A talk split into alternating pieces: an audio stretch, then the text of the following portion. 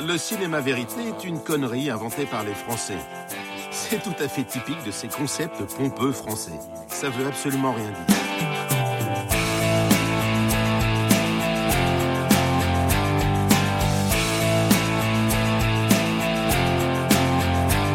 Gens révoltés, les gens marginaux, les gens oubliés, les squatteurs, les glaneurs, ils m'intéressent parce que j'essaye de faire comprendre qu'ils ont des choses à dire.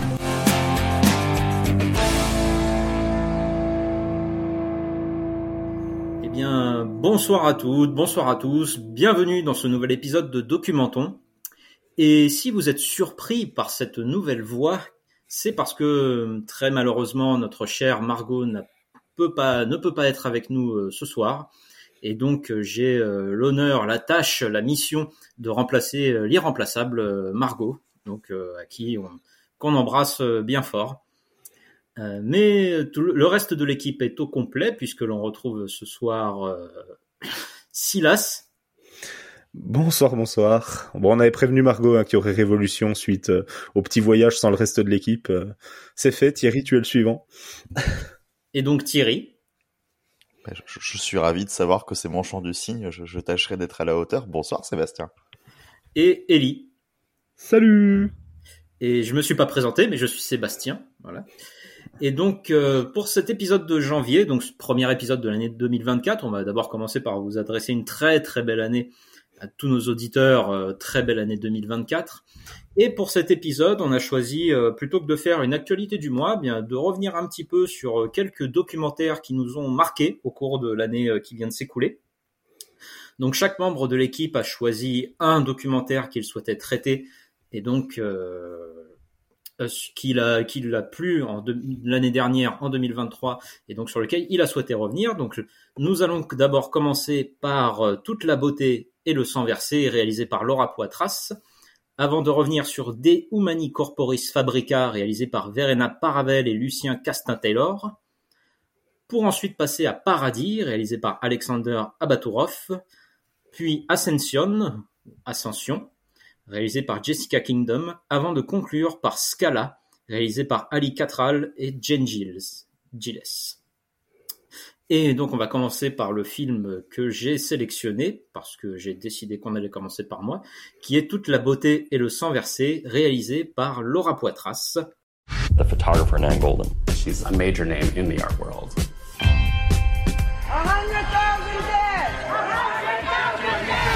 There's the Sackler family, have the art world, museum world, and big pharma marketing and addiction and death. We need to demand that the Met Museum, the Louvre, refuse donations from the Sacklers.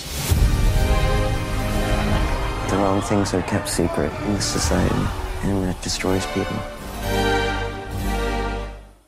Toute la beauté et le sang versé est un film documentaire réalisé, donc je l'ai dit, par Laura Poitras, réalisatrice oscarisée en 2015 pour Citizen 4, qui retrace les révélations d'Edward Snowden sur l'espionnage mondial généralisé par la National Security Agency, plus communément NSA.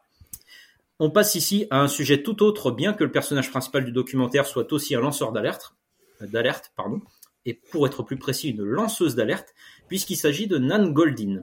Alors Nan Goldin, c'est une photographe qui depuis plusieurs années mène une campagne contre la famille Sackler, propriétaire de l'entreprise Purdue Pharma qui, commerci- qui commercialise pardon, de l'oxycontin, un, un opioïde impliqué dans ce que l'on appelle la crise des opioïdes aux États-Unis.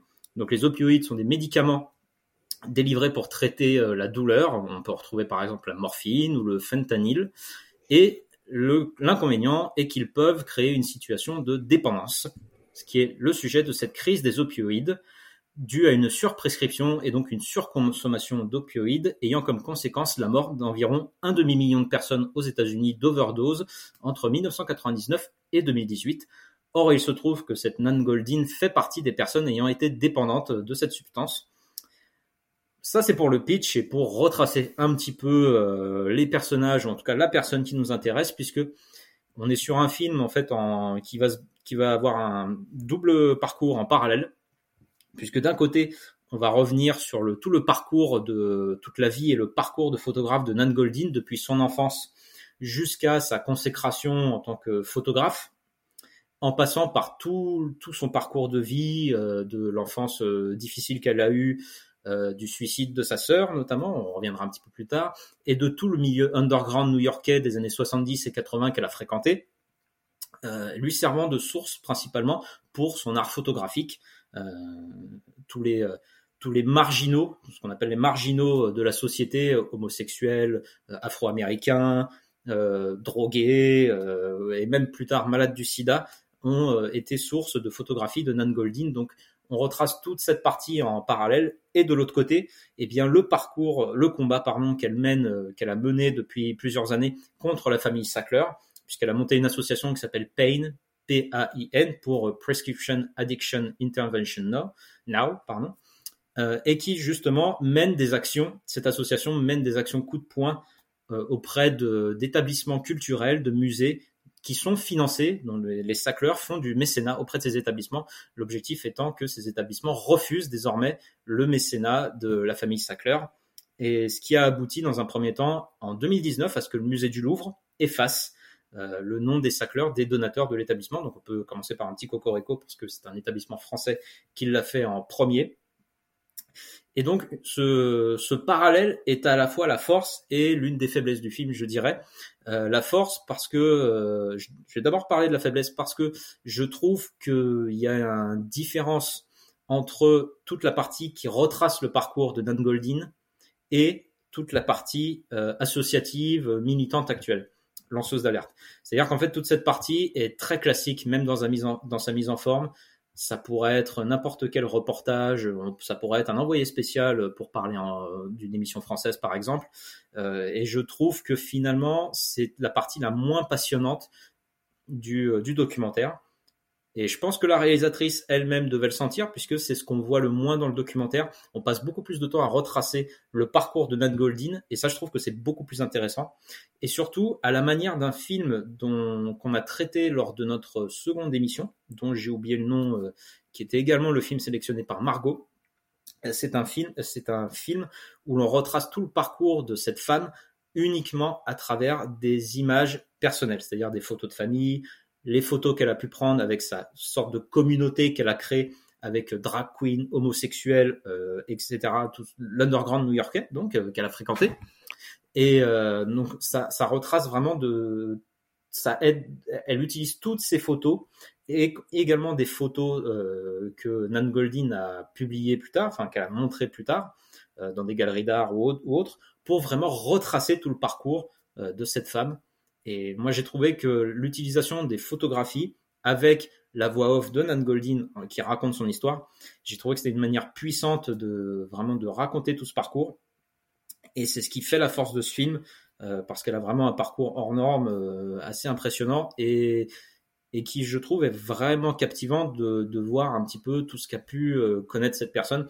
Et ça permet également de mettre en avant, on va dire, toute une phase, toute une partie de la population euh, américaine qui n'est pas forcément mise en avant dans la culture ou même dans les médias globalement. Et ce qui vraiment, euh, moi, m'a fait apprécier ce film.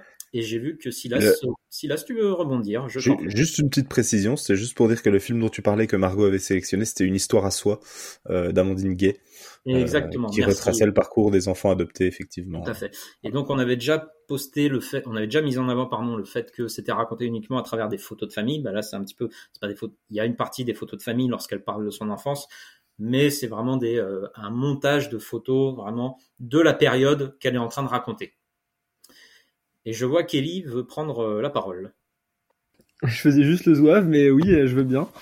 Euh, non, bah moi toute la beauté le sang versé, Enfin, c'est un des films qui m'a le plus touché l'année dernière. Je pense que c'est un, un, un, très très beau documentaire, mais surtout un, un très très bon film. Euh, je vois ce que tu veux dire pour le côté force et faiblesse, mais moi je suis pas du tout d'accord pour le coup. Je trouve pas que ce soit une faiblesse et au contraire, je pense que c'est peut-être justement la plus grande intelligence du film, l'utilisation de de la réalité et du temps présent du coup du présent on va dire par rapport à, à, la remontée du temps dans le passé grâce à l'archive. Mais c'est qu'en fait ce qui fait pour moi la richesse de, toute la beauté s'en versée du travail de Laura Poitras c'est sa capacité à embrasser pleinement euh, la personne qu'elle va suivre, en l'occurrence Nan Goldin, et à partir de là, elle, elle a trouvé peut-être la cliente parfaite parce que Nan Goldin, c'est une forme, c'est une sorte d'arbre qui a une sorte d'infinité de branches et qu'on va à chaque fois suivre au gré justement des différentes photographies ou des différents éléments qui jalonnent sa vie, ce qui est plutôt, enfin, ce qui donne une forme de poésie et de discontinuité, de d'insaisissabilité presque de sa persona, qui est assez euh, vertigineux parce qu'en fait on, on se dit juste qu'on va suivre une photographe euh, qui a une, photographe de, de prime abord, puis en fait on se rend compte qu'en fait c'est pas juste une photographe, c'est quand même une des icônes majeures de la culture underground, mais qu'aussi elle a quand même une enfance difficile qui raconte quelque chose des États-Unis, mais qu'à travers ça, on va et voilà, en fait petit à petit, on va remonter une forme de généalogie presque de 40 ans d'histoire des États-Unis. Et là où c'est très très beau, c'est que le film cultive un mystère, tout le film qui est autour de la, du, du personnage de la sœur, qui est quand même une forme de, c'est un peu l'image manquante, on va dire, de ce documentaire. Et euh, ce qui est très beau, c'est que le fait que cette partie-là soit presque sous-traitée ou du moins un peu nébuleuse fait que justement les images du présent, elles viennent s'enclaver un petit peu et con contre contrebalancer ce, ce manque-là par la justification en fait du combat actuel de Nan Goldin qui voilà en fait doit compenser un, un manque profond à son existence. Et du coup on la voit agir et il y a une forme de oui peut-être que peut-être qu'il n'y a pas la même puissance dans les images qu'il n'y a pas le même euh, il y a pas voilà la même créativité mais en même temps on est quand même globalement essentiellement sur des séquences prises sur le vif qui relèvent quand même d'un travail voilà de, de, suivi au quotidien etc donc on n'a peut-être pas la même marge de manœuvre qu'avec des images d'archives qu'on peut triturer dans tous les sens via le montage via le son etc mais je trouve que justement du coup ces, ces moments là ces espèces de fragments qui parsèment le récit comme ça de, de part en part et ben en fait gagne petit à petit une, une vraie émotion qui trouve son point d'orgue quand justement on, on, fait le parallèle entre euh, le rapport hospitalier de la sœur et euh, bah, la l'espèce de société médicale que Nan Goldin entend euh, faire valdaguer de l'intérieur. Et là du coup il y a une forme de je sais pas d'un coup de dénuement. Enfin tout tombe euh, sous le sens et une forme d'émotion pure qui éclate. Et, euh, et je trouve que voilà ça tient surtout voilà un sens du montage de, de Laura Poitras qui est mais absolument prodigieux réussir à mélanger autant de, de sources d'images différentes et à raconter une, autant de choses sans que ça paraisse didactique. Le film n'est jamais justement dans la lourdeur, dans le, la surenchère, dans le, la, petite leçon en fait même. On est simplement dans une espèce de, de déambulation euh, mentale, euh, émotionnelle, un peu troublante, un peu, bah, un, petit peu folle en vrai mine de rien. Qui le personnage d'Anne est quand même quelqu'un d'assez euh, assez fantasque, un peu voilà, un peu, étrange. On, on sait pas trop sur quel pied danser avec elle. Et je trouve que voilà, elle a réussi à saisir ça. Et en saisissant ça, elle a réussi bah à saisir un pays et à lui montrer euh, ses entrailles. On y reviendra après pour le documentaire, mais euh, je trouve que moi, ces deux films qui c'est mes deux documentaires préférés de l'année, avec Deumani Corporis Fabrica sur qui on reviendra. Mais je trouve qu'ils ont justement cette capacité à filmer un, un dedans et un dehors et à justement euh, faire éclater les frontières, à créer une forme d'hybridation parfaite entre ces deux ces deux univers là et, et voilà, je tire mon chapeau à, à, Laura Poitras pour avoir réussi à faire un film euh, aussi passionnant euh, et euh, aussi touchant surtout parce que bah c'est très fort euh, ce qu'elle a réussi à faire en, en, partant dans quelque chose qui nous est quand même très très loin nous. Non, non en effet, hein, moi je, veux juste répondre rapidement sur le fait que, en effet, la, consécration finale qui est que finalement elle obtient le fait que d'abord le musée du Louvre et d'autres par la suite, parce qu'on apprend que d'autres par la suite refusent euh, le mécénat de la famille Sackler. En effet, ça a toute une résonance avec tout son parcours, d'abord sa sœur. Donc euh, pour vous dire, sa sœur s'est suicidée parce qu'elle a été internée et parce qu'elle est homosexuelle. Euh, ensuite, euh, le fait que, par exemple, elle a été battue également euh, dans sa dans sa vie par un de ses compagnons. Donc elle s'est elle s'est prise en photo en tant que femme battue, mais ça restait dans le milieu de l'underground. Ça restait dans le milieu de la photographie, de, dans le milieu artistique underground. Et là, c'est quelque chose, en effet, euh, qui est mis à la lumière du jour complètement.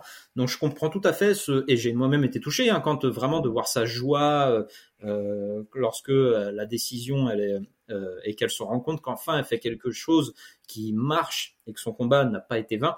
Je dis juste que justement le montage qui est exceptionnel, le montage des photos qui est absolument exceptionnel, je trouve que parfois la bascule, même souvent, la bascule entre lorsqu'elle raconte son parcours et qu'on bascule vers le présent, parfois on bascule juste pour deux minutes qui je trouve, n'apporte pas grand chose. Là où, euh, hormis peut-être à faire des pauses dans ce parcours complètement hors norme, mais euh, voilà, je trouve que cette bascule parfois ne servent pas à grand chose et on se dit, bah, en fait, on a juste passé deux minutes et ils étaient en train de faire une réunion, t'as rien appris de la réunion, ça t'a juste montré, ok, ils font une réunion très bien. Mais c'est tout. Et Thierry, je te passe la main. J'ai surtout l'impression, euh, et après c'est une impression très personnelle, une fois plus par rapport à ce à quoi je m'accroche euh, quand je vois le film, que le, le portrait en fait qu'elle arrive à faire de Nan Golding en choisissant de s'intéresser à son passé et de dire euh, pour vous expliquer qui mène ce combat, on va vous la présenter sous toutes ses coutures. Euh, j'ai l'impression que ce portrait dépasse au final euh, ce qu'elle voulait raconter. En fait, c'est un petit peu ce que tu dis. Au final, c'est vrai que elle veut raconter l'histoire d'un combat. Au final, le combat devient pas obsolète, mais devient très secondaire euh, face à ce portrait qui a tellement vécu de choses que ça, c'est juste une petite virgule en fait dans un parcours qui est déjà assez immense. Même si ça reste le combat d'une vie, c'est quelque chose d'important et qu'on peut pas nier ce que ça, ce que ça a et ce que ça va j'imagine, apporter. Moi, ce que je trouve assez impressionnant, en fait, c'est justement, c'est ce que je dis, c'est de la construction de personnage. Moi, ça me fait penser à un thriller, en fait, ce qu'on nous présente. Mais un thriller qui est très, euh, très magnien, c'est ce que je me disais dans certains côtés. Tu, tu, tu construis ton personnage, tu prends tout le temps de le présenter, on doit comprendre tous ses enjeux avant de l'immiscer dans l'action. Et euh, voilà, enfin, j'ai vraiment eu l'impression de voir cette construction-là, une construction de personnage plus que euh, la présentation d'un d'un profil. Et ça, déjà, c'est assez, euh, c'est assez fou. Il y a une promesse, euh, je trouve, au début du film, et franchement, quand j'ai entendu ça, je me suis dit, euh, je connais pas immensément Dan Golding, euh, je connaissais tout ce qui était autour de scandale des opioïdes encore de, très loin, on va dire, donc je voyais à peu près de quoi ça allait parler. Donc au début, heureusement presque qu'il montre ça, puisque c'est vrai que sinon, j'aurais même pas cru que ça allait raccorder finalement. Euh, Dan Golding avec ce combat parce que je la, la connaissais vraiment pas et ce que j'ai trouvé hyper intéressant, c'est qu'au début du film, on entend euh, The Cold Song de Klaus Nomi dans l'introduction qui est un morceau que je trouve assez fabuleux. Et euh, pour qui connaît Clostomy, c'est impossible de ne pas euh, l'identifier comme une icône gay de la, de, enfin, de la contre-culture extrêmement prononcée, un ami de Bowie, ce genre voilà, ce genre de personnage un peu foutraque, un peu foldingue. Et, euh, et je me disais, tu choisis de me mettre ça en introduction, j'espère quand même que tu vas aller euh, là-dedans, sinon c'est gratuit, ça sert à rien. Et au final, ouais, on part dans la contre-culture, on a euh, ce cher John Waters qui fait une apparition, d'ailleurs on parlera de lui deux fois normalement ce soir c'est assez sympathique de, de, voir John Waters, on est toujours content. Mais, euh, mais ce que j'aime, oui, effectivement, c'est la manière avec laquelle elle va capter une époque et, euh, et avec laquelle elle le fait sans la moindre pudeur, en disant euh, on doit faire découvrir une époque qui était aussi euh, assez osée. On va pas juste dire euh, montrer des visages qui disent oh là là, quand même à l'époque, hein, les gens ils se déguisaient, ils faisaient n'importe quoi. Non, on a Nal Golding qui fait ben moi de toute façon pour rentrer dans le monde de l'art. Euh, il fallait que j'aille à tel endroit et j'ai proposé au chauffeur de le taxi de le sucer parce que j'avais pas de thunes et elle te sort ça avec un aplomb en mode c'est normal. Et tu fais ok voilà super. Et euh, enfin ça ça t'embarque dans un truc où tu te dis oui je suis face à une personne qui est hors norme mais qui surtout euh, c'est là que ça m'intéresse c'est là le, le, point de le point d'intéressement du film c'est que euh, le film t'explique comment elle d'un point de vue personnel a pu en arriver là a pu arriver à certaines addictions, a pu arriver à, euh, enfin voilà, à se poser des questions sur ce qu'elle consomme et sur le fait que potentiellement parmi ce qu'elle consomme, c'est pas forcément ce qu'on lui a vendu et qu'il y avait autre chose dedans. Mais il y a aucun moment où ça justifierait euh, la consommation de drogue comme, euh, comme quelque chose de néfaste. Il y a aucun moment où on te dit euh, ouais mais c'est aussi la faute du consommateur s'il avait pas pris ces drogues là, ben il serait pas tombé là-dedans. Non, on est en train de te dire euh, que c'est pas justement parce que les personnes, enfin justement, enfin que les personnes qui prennent des drogues ne sont pas responsables de ce que les industries pharmaceutiques ont rajouté à ces médicaments en question. Et là en plus on parle de médicaments, on parle tant de drogue quoi. Mais euh, et ça c'est intéressant, intéressant. Il y a une psychologue à un moment qui parle du fait que justement elle dit euh, moi quand je parle avec des personnes qui justement ont ce genre de choses, je suis pas là pour les empêcher de se droguer, c'est pas mon rôle. Par contre, je suis là pour essayer de faire en sorte qu'ils le fassent de manière plus ou moins saine parce qu'on peut pas les empêcher de le faire. Et ça, c'est hyper intéressant. Ça fait écho à d'autres films dont on a déjà parlé. Mais euh, voilà, enfin, je trouve que justement, c'est là que ça va, raccorder avec le fait que Dan Golding se sent extrêmement concerné par ça et, euh, se disent oui, euh, je suis une addict, je l'assume totalement, je n'ai pas de regret à avoir là-dessus parce que c'est mon parcours. Mais il y a des données qui ont été biaisées dans l'équation, quoi. Et ça, il faut les combattre parce que je devrais juste être une addict à tel niveau, pas celui euh, auquel euh, des choses que, enfin, auquel je n'ai pas consenti, mais enfin, m'ont mené. Je, je balbutie un petit peu parce que c'est un film qui est assez, euh, assez complexe, mais c'est assez prenant et j'aime beaucoup la manière dont ça le montre et c'est, enfin, c'est effectivement très riche, mais ça reste toujours très, très lisible quand même malgré tout. On arrive quand même à comprendre tous les enjeux. On n'est jamais perdu dans ce que ça raconte. On suit une époque progressivement. On a voilà des personnages de tous bords qui vont arriver, qui vont appuyer tant une époque que ce qui se passe actuellement. Et voilà, enfin c'est très très fort. Au final, je rajoute pas grand chose à ce que vous dites à part que c'était assez enthousiasmant. Je n'avais pas vu le film avant qu'il soit sélectionné hein, pour cet épisode. Et euh, bah, je suis content de l'avoir découvert. Donc merci Sébastien de ta sélection déjà. C'est un plaisir, mon cher Thierry. Silas, tu n'as pas encore pris la parole. Je t'en eh prie. Oui. Et eh oui, oui, c'est à moi de parler après tout ce que vous avez dit. Euh, donc je vais pas être très original, là, bien évidemment, j'ai aimé le film de Laura Poitras. Euh, alors c'est marrant parce que le film, je dirais m'a euh, parce qu'il m'a attiré avec son histoire de combat contre la famille Sackler euh, et les opioïdes et c'est pas du tout en fait ce qu'il nous raconte. Euh, il le raconte bien évidemment, mais c'est pas du tout le cœur de son film. Le cœur de son film, comme vous l'avez dit, c'est Nan Golding et euh, et c'est ces parallèles en fait qu'ils arrivent à tisser entre bah, cette contre-culture et, euh, et, le rejet aussi de cette contre-culture euh, quelque part et le les, les, bah, les personnes qui sont euh, qui se retrouvent piégées par la famille Sackler et leur, euh, leurs opioïdes euh, surdosés qui, qui, qui donnent ces addictions. Et, et vraiment ouais cet entremêlement entre le passé et le, et le présent. Alors comme toi Sébastien j'ai un peu eu le j'ai un peu eu ce côté là où le présent m'intéressait beaucoup moins au final que ce qu'on racontait de Nan Golding et je trouvais ça moins intéressant dans sa dans la manière de le raconter. Euh, mais pour autant je comprenais l'intention et je me disais bon, ok, je, passe les deux minutes de réunion qui sont pas très intéressantes, euh, mais c'est pas grave, ça, ça resitue en fait Nan Golding, ça sert à nous resituer ben, ce qu'elle est maintenant et comment elle en est arrivée là. Donc, euh, donc tout ça, moi, me m'intéressait assez. Et non, oui, très bon film. Et voilà, je vais pas vous paraphraser beaucoup plus que ça. Euh, J'étais très content de le découvrir et j'ai encore du, des choses à, à, rattraper sur Laura Poitras, donc euh, je, je vais m'y atteler. Euh, Thierry, tu veux, tu veux rebondir? Ouais, en fait, non, ce que hum, c'est un complément plus à ce que ce qu'on a dit.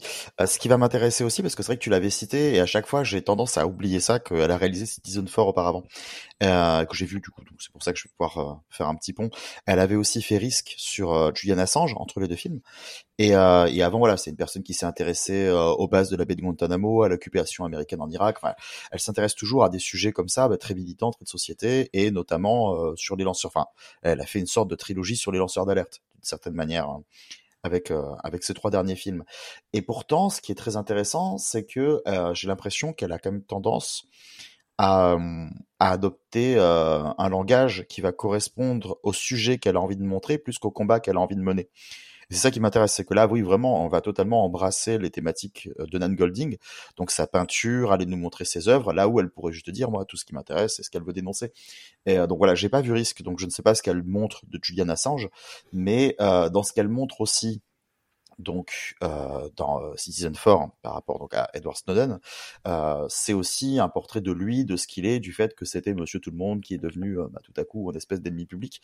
Alors, tout, tout, le passage dans sa chambre d'hôtel où le mec euh, va mettre plein de choses sur les micros pour pas qu'on l'écoute, et, et, elle fait ça avec une espèce de minutie. Elle va avoir un langage qui va beaucoup plus jouer à la paranoïa. Il y a toujours une espèce de paranoïa ambiante qui se passe dans le dans le film qui fait penser à Révélation. Quand je dis une fois de plus, moi je, je fais des rapprochements toujours avec euh, le cinéma de Michael Mann, étonnamment. Mais euh, mais ce qui m'intéresse, voilà, c'est ça, c'est de me dire à chaque fois, euh, le langage de Laura Poitras, de Laura Poitras, pardon, devient d'une certaine manière un langage secondaire puisqu'elle adopte presque la plume, comme si Nan Golding avait des fois tenu elle-même la caméra, comme si, euh, voilà, euh, Snowden l'avait fait et peut-être comme si Assange l'avait fait et d'autres personnes qu'elle a pu mettre en scène.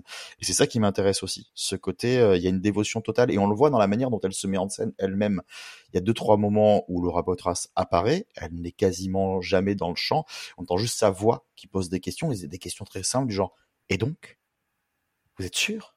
Ah bon? Voilà, c'est des, des, petits trucs comme ça en fait, où elle fait que rebondir en se disant oui, je suis bien là, et euh, mais euh, d'une manière totalement effacée, presque en disant ce n'est pas mon film.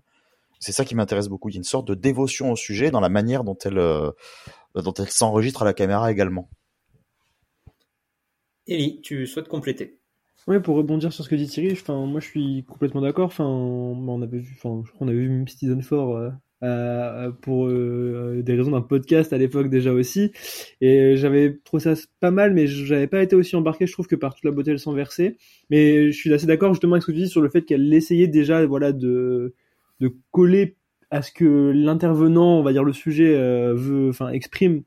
Mais c'est là où je trouve que justement toute la beauté elle s'en versait devient un film extrêmement passionnant.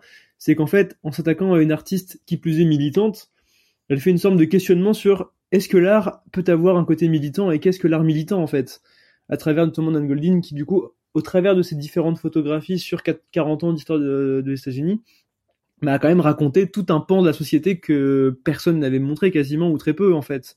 Et du coup, elle, en faisant un documentaire sur cette personne-là, elle aussi, elle va questionner en, en, quelque sorte son propre rapport au militantisme à travers ces documentaires et euh, justement sur la, la, portée de son geste en fait. Et je trouve que du coup voilà il y a une très belle fusion des deux sujets et euh, portée justement bah, pour le coup par la puissance on va dire du militantisme de Nan Goldin et de l'art de Nan Goldin qui est vraiment le fil rouge du film. Et, euh, et c'est pour ça que oui, le fait qu'on apprenne beaucoup sur elle, ses expos, euh, son refus, son refus de, de, se faire exposer, enfin voilà, le fait aussi que l'art militant, c'est aussi l'art qui refuse d'exister à certains endroits, à certains égards, pour justement dénoncer. Et ben je trouve qu'on arrive justement à à avoir vraiment quelque chose de bah, peut-être une sorte de film somme on va dire euh, peut-être pour elle dans son rapport justement à au lancement d'alerte et à justement comment faire en sorte qu'en créant on, on puisse changer le monde peut-être. Et c'est peut-être pas pour peut-être pour ça que le fait que ce film ait eu Lion d'or à l'époque où les festivals couronnent pas toujours des films euh, qui ont justement un, une sorte de symbiose fond-forme aussi forte, bah ça, ça met un peu de baume au cœur quand même. Et euh, même si on s'en fout des récompenses, celle-là, elle était quand même plutôt audacieuse.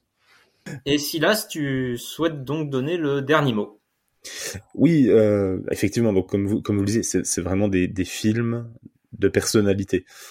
elle prend la personnalité de Dan, Golding et, elle l'imprègne dans l'ensemble du film.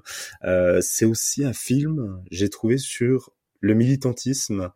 Et alors, je vais faire un parallèle qui est un peu euh, un peu éloigné, mais euh, le ballet libéré dont on a parlé dans le dernier podcast, euh, sur le côté bah avant on militait et aujourd'hui on milite toujours, mais c'est pas pareil. Et je trouve que ce film, euh, toute la beauté du sang versé, elle a ce côté-là de nous dire, bah oui, euh, Nan Golding, elle a milité toute sa vie, et la manière qu'elle avait de militer avant et la manière dont elle milite maintenant sont finalement pas si euh, éloignées l'une de l'autre. Euh, et le, le, militantisme, ça marche. Tu le disais, hein, euh, voilà, la, la, famille Sackler se retrouve euh, mis à la porte du Louvre et d'autres musées derrière. et pourtant, le combat il semble perdu. ils se battent contre une famille, on le voit, hein, euh, qui répond à rien quand ils sont euh, placés devant la justice, etc. Et euh, on a un peu l'impression que c'est une cause perdue. et il y a, y a, aussi un peu ce message-là, je trouve, dans le, dans le documentaire, de nous dire, ben non, le militantisme ça marche. Et artistes comme autres, si on milite, on peut obtenir des choses. Et je trouve que c'est aussi un des très beaux messages qu'il y a dans le documentaire. Eh bien, merci pour cette conclusion, Silas. Et donc, on vous conseille tous les quatre de voir euh, toute la beauté et le sang versé, réalisé par Laura Poitras. Vous ne le voyez pas, mais Ellie fait de grands pouces euh, à la caméra, avec des beaux feux d'artifice en arrière-plan. Et donc, pour notre second film, nous allons donner la main à Ellie, qui va nous parler de De Humani Corporis Fabrica, réalisé par Verena Paravel et Lucia, Lucien pardon, Castin, J'en ai un petit problème dans l'optique. Quand tu bosses en réa, t'as un côté très carpe diem. Donc je vais quand même vérifier qu'il n'y a pas d'anomalie particulière, d'accord? Ne vous inquiétez pas. C'est une petite crevette, une petite crevette toute belle. Félicitations.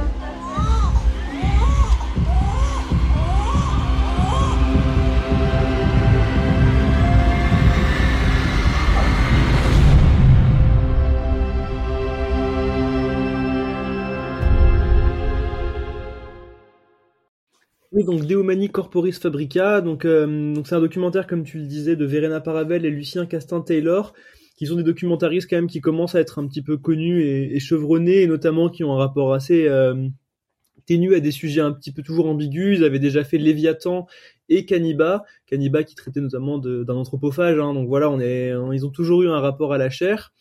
Et là, avec euh, De Humani Corporis Fabrica, donc il prolonge euh, le, dicton, on va dire, de l'anatomiste André Vézal, qui avait fait un, ouvrage qui s'appelle De Humani Corporis Fabrica, et qui était donc le premier, euh, le premier ouvrage qui présentait l'intérieur du corps humain.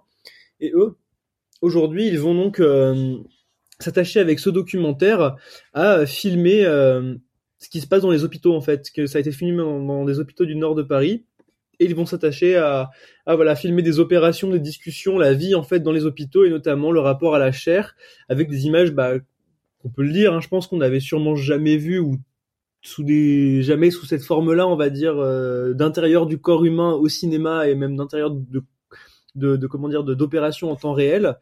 Et du coup, euh, voilà, on va découvrir que la, on va découvrir la, la chair, notre corps sous un autre regard, tout en justement questionnant euh, ce regard et euh, aussi euh, la l'état faire un état des lieux on va dire de euh, des gens qui font ces opérations et du fonctionnement de, euh, de cette belle machine qui est l'hôpital public en France hein, une machine qui, qui, qui souffre très fort. Et, et, donc voilà on est sur un film qui moi donc comme je disais je le comparais un peu à la beauté et le sang versé mais euh, à bien des égards, bon, c'est radicalement différent. On va être pour le coup sur un film qui va encore plus loin, je pense, dans la radicalité de ce qu'on peut imaginer voir euh, dans un documentaire à l'écran. Là, euh, on est sur un film qui n'hésite pas, voilà, à filmer l'intérieur du corps humain avec des caméras.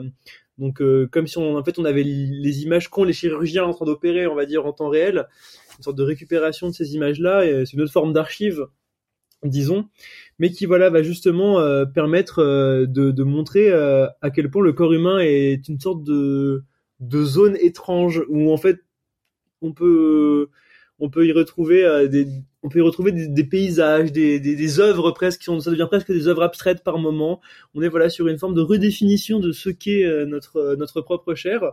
Et euh, tout ça se fait donc avec une forme de, dichotomie pure, de, vraie dialectique entre donc voilà l'intérieur du corps humain et ce qui se passe pendant ce temps-là, la, vraie vie, on va dire, avec des chirurgiens qui vont se retrouver à parler de, du montant de leur loyer, de comment ils vont faire pour opérer parce que bah c'est la crise.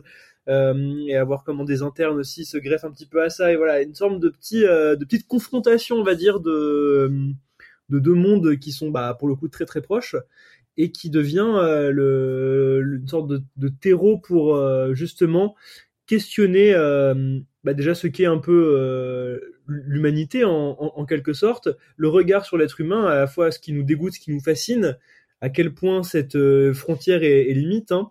Moi, pour, pour témoigner, j'ai vu ce film à Cannes lors de sa première présentation. Eh bien, je peux vous dire que quand ce film passe au Festival de Cannes, ça fait du remue-ménage dans la salle. Hein. Euh, il y a les deux tiers qui sont partis, on entendait des bruits bien de crispation, il y avait de l'activité, quoi. C'est un film qui, voilà, qui, qui prend au trip littéralement.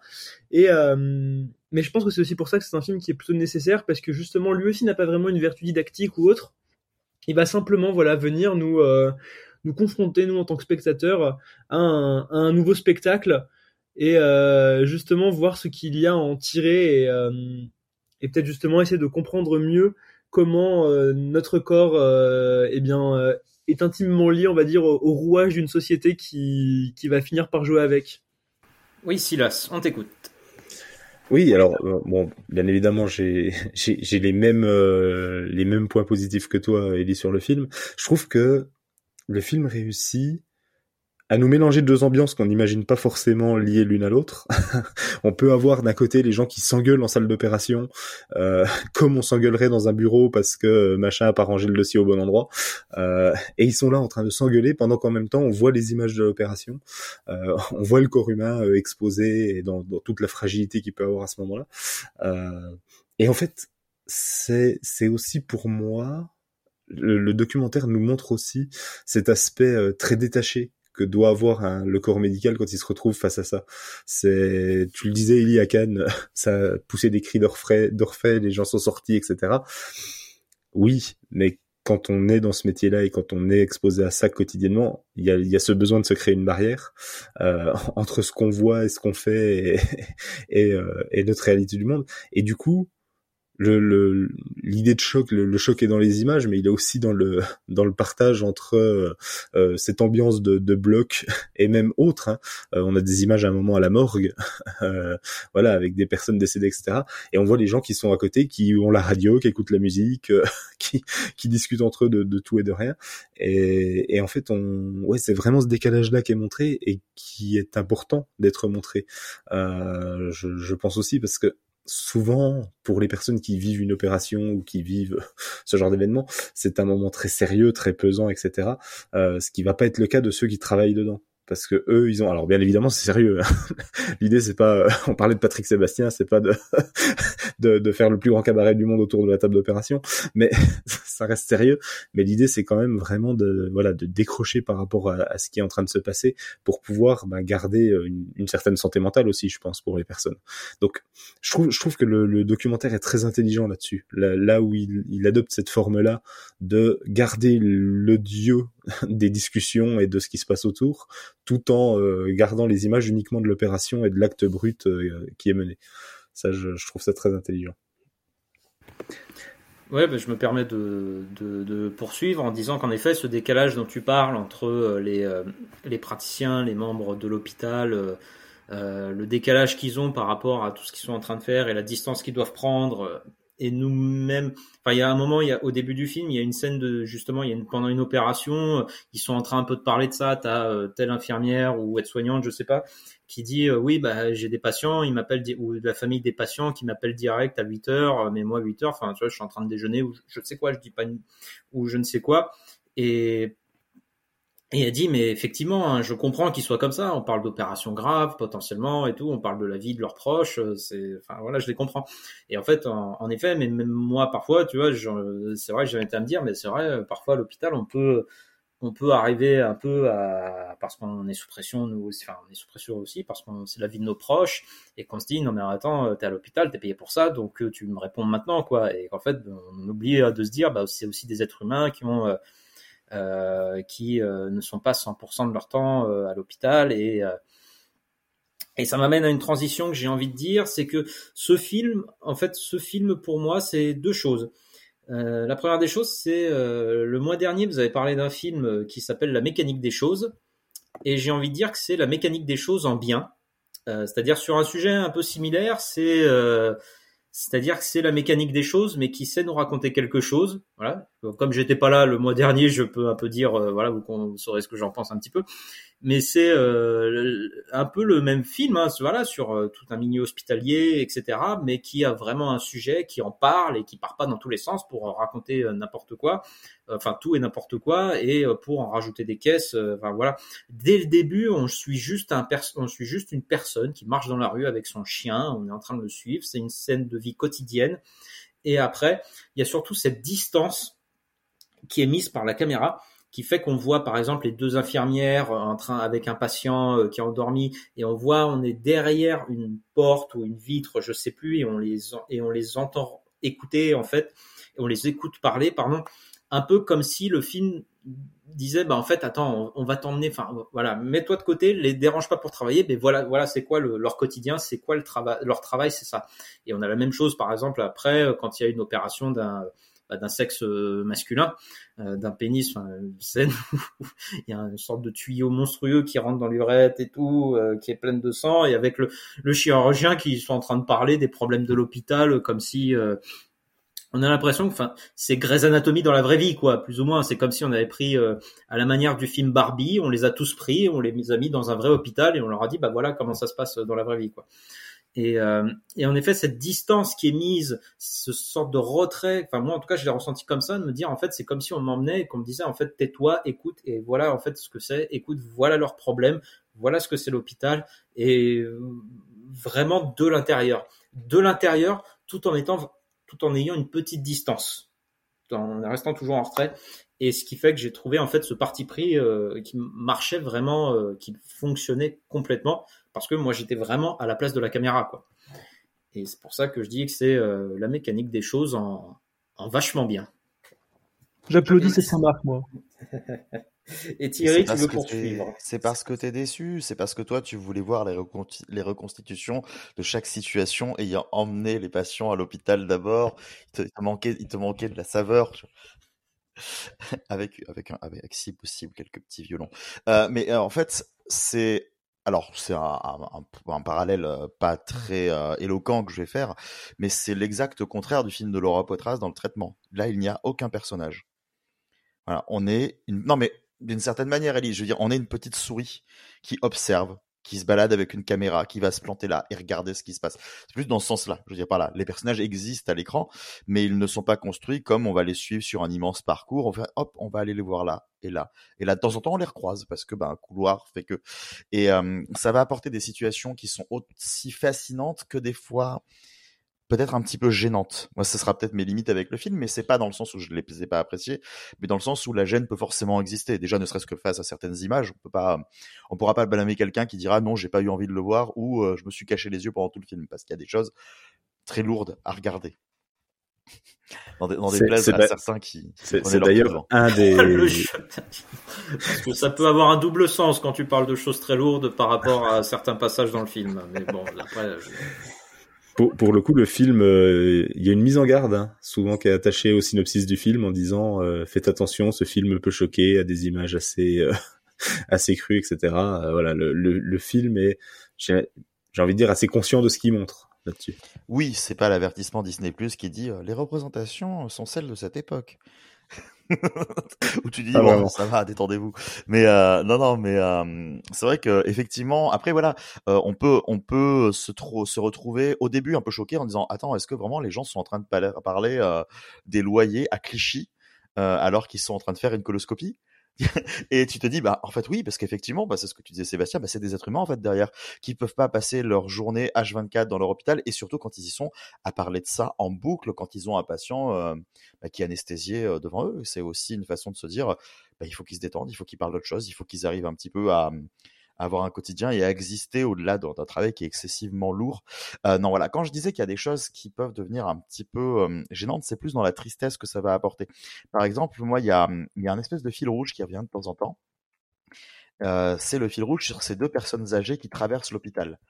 Euh, on les voit constamment, donc euh, il y en a une qui tient l'autre plus ou moins, qui l'aide à avancer, et l'autre qui aborde un petit peu tout le monde. À chaque fois, ah, vous, êtes gentil, vous êtes pas gentil, et tu sens, bon, effectivement, que, la sénilité a fait son travail et qu'elles sont plus trop là.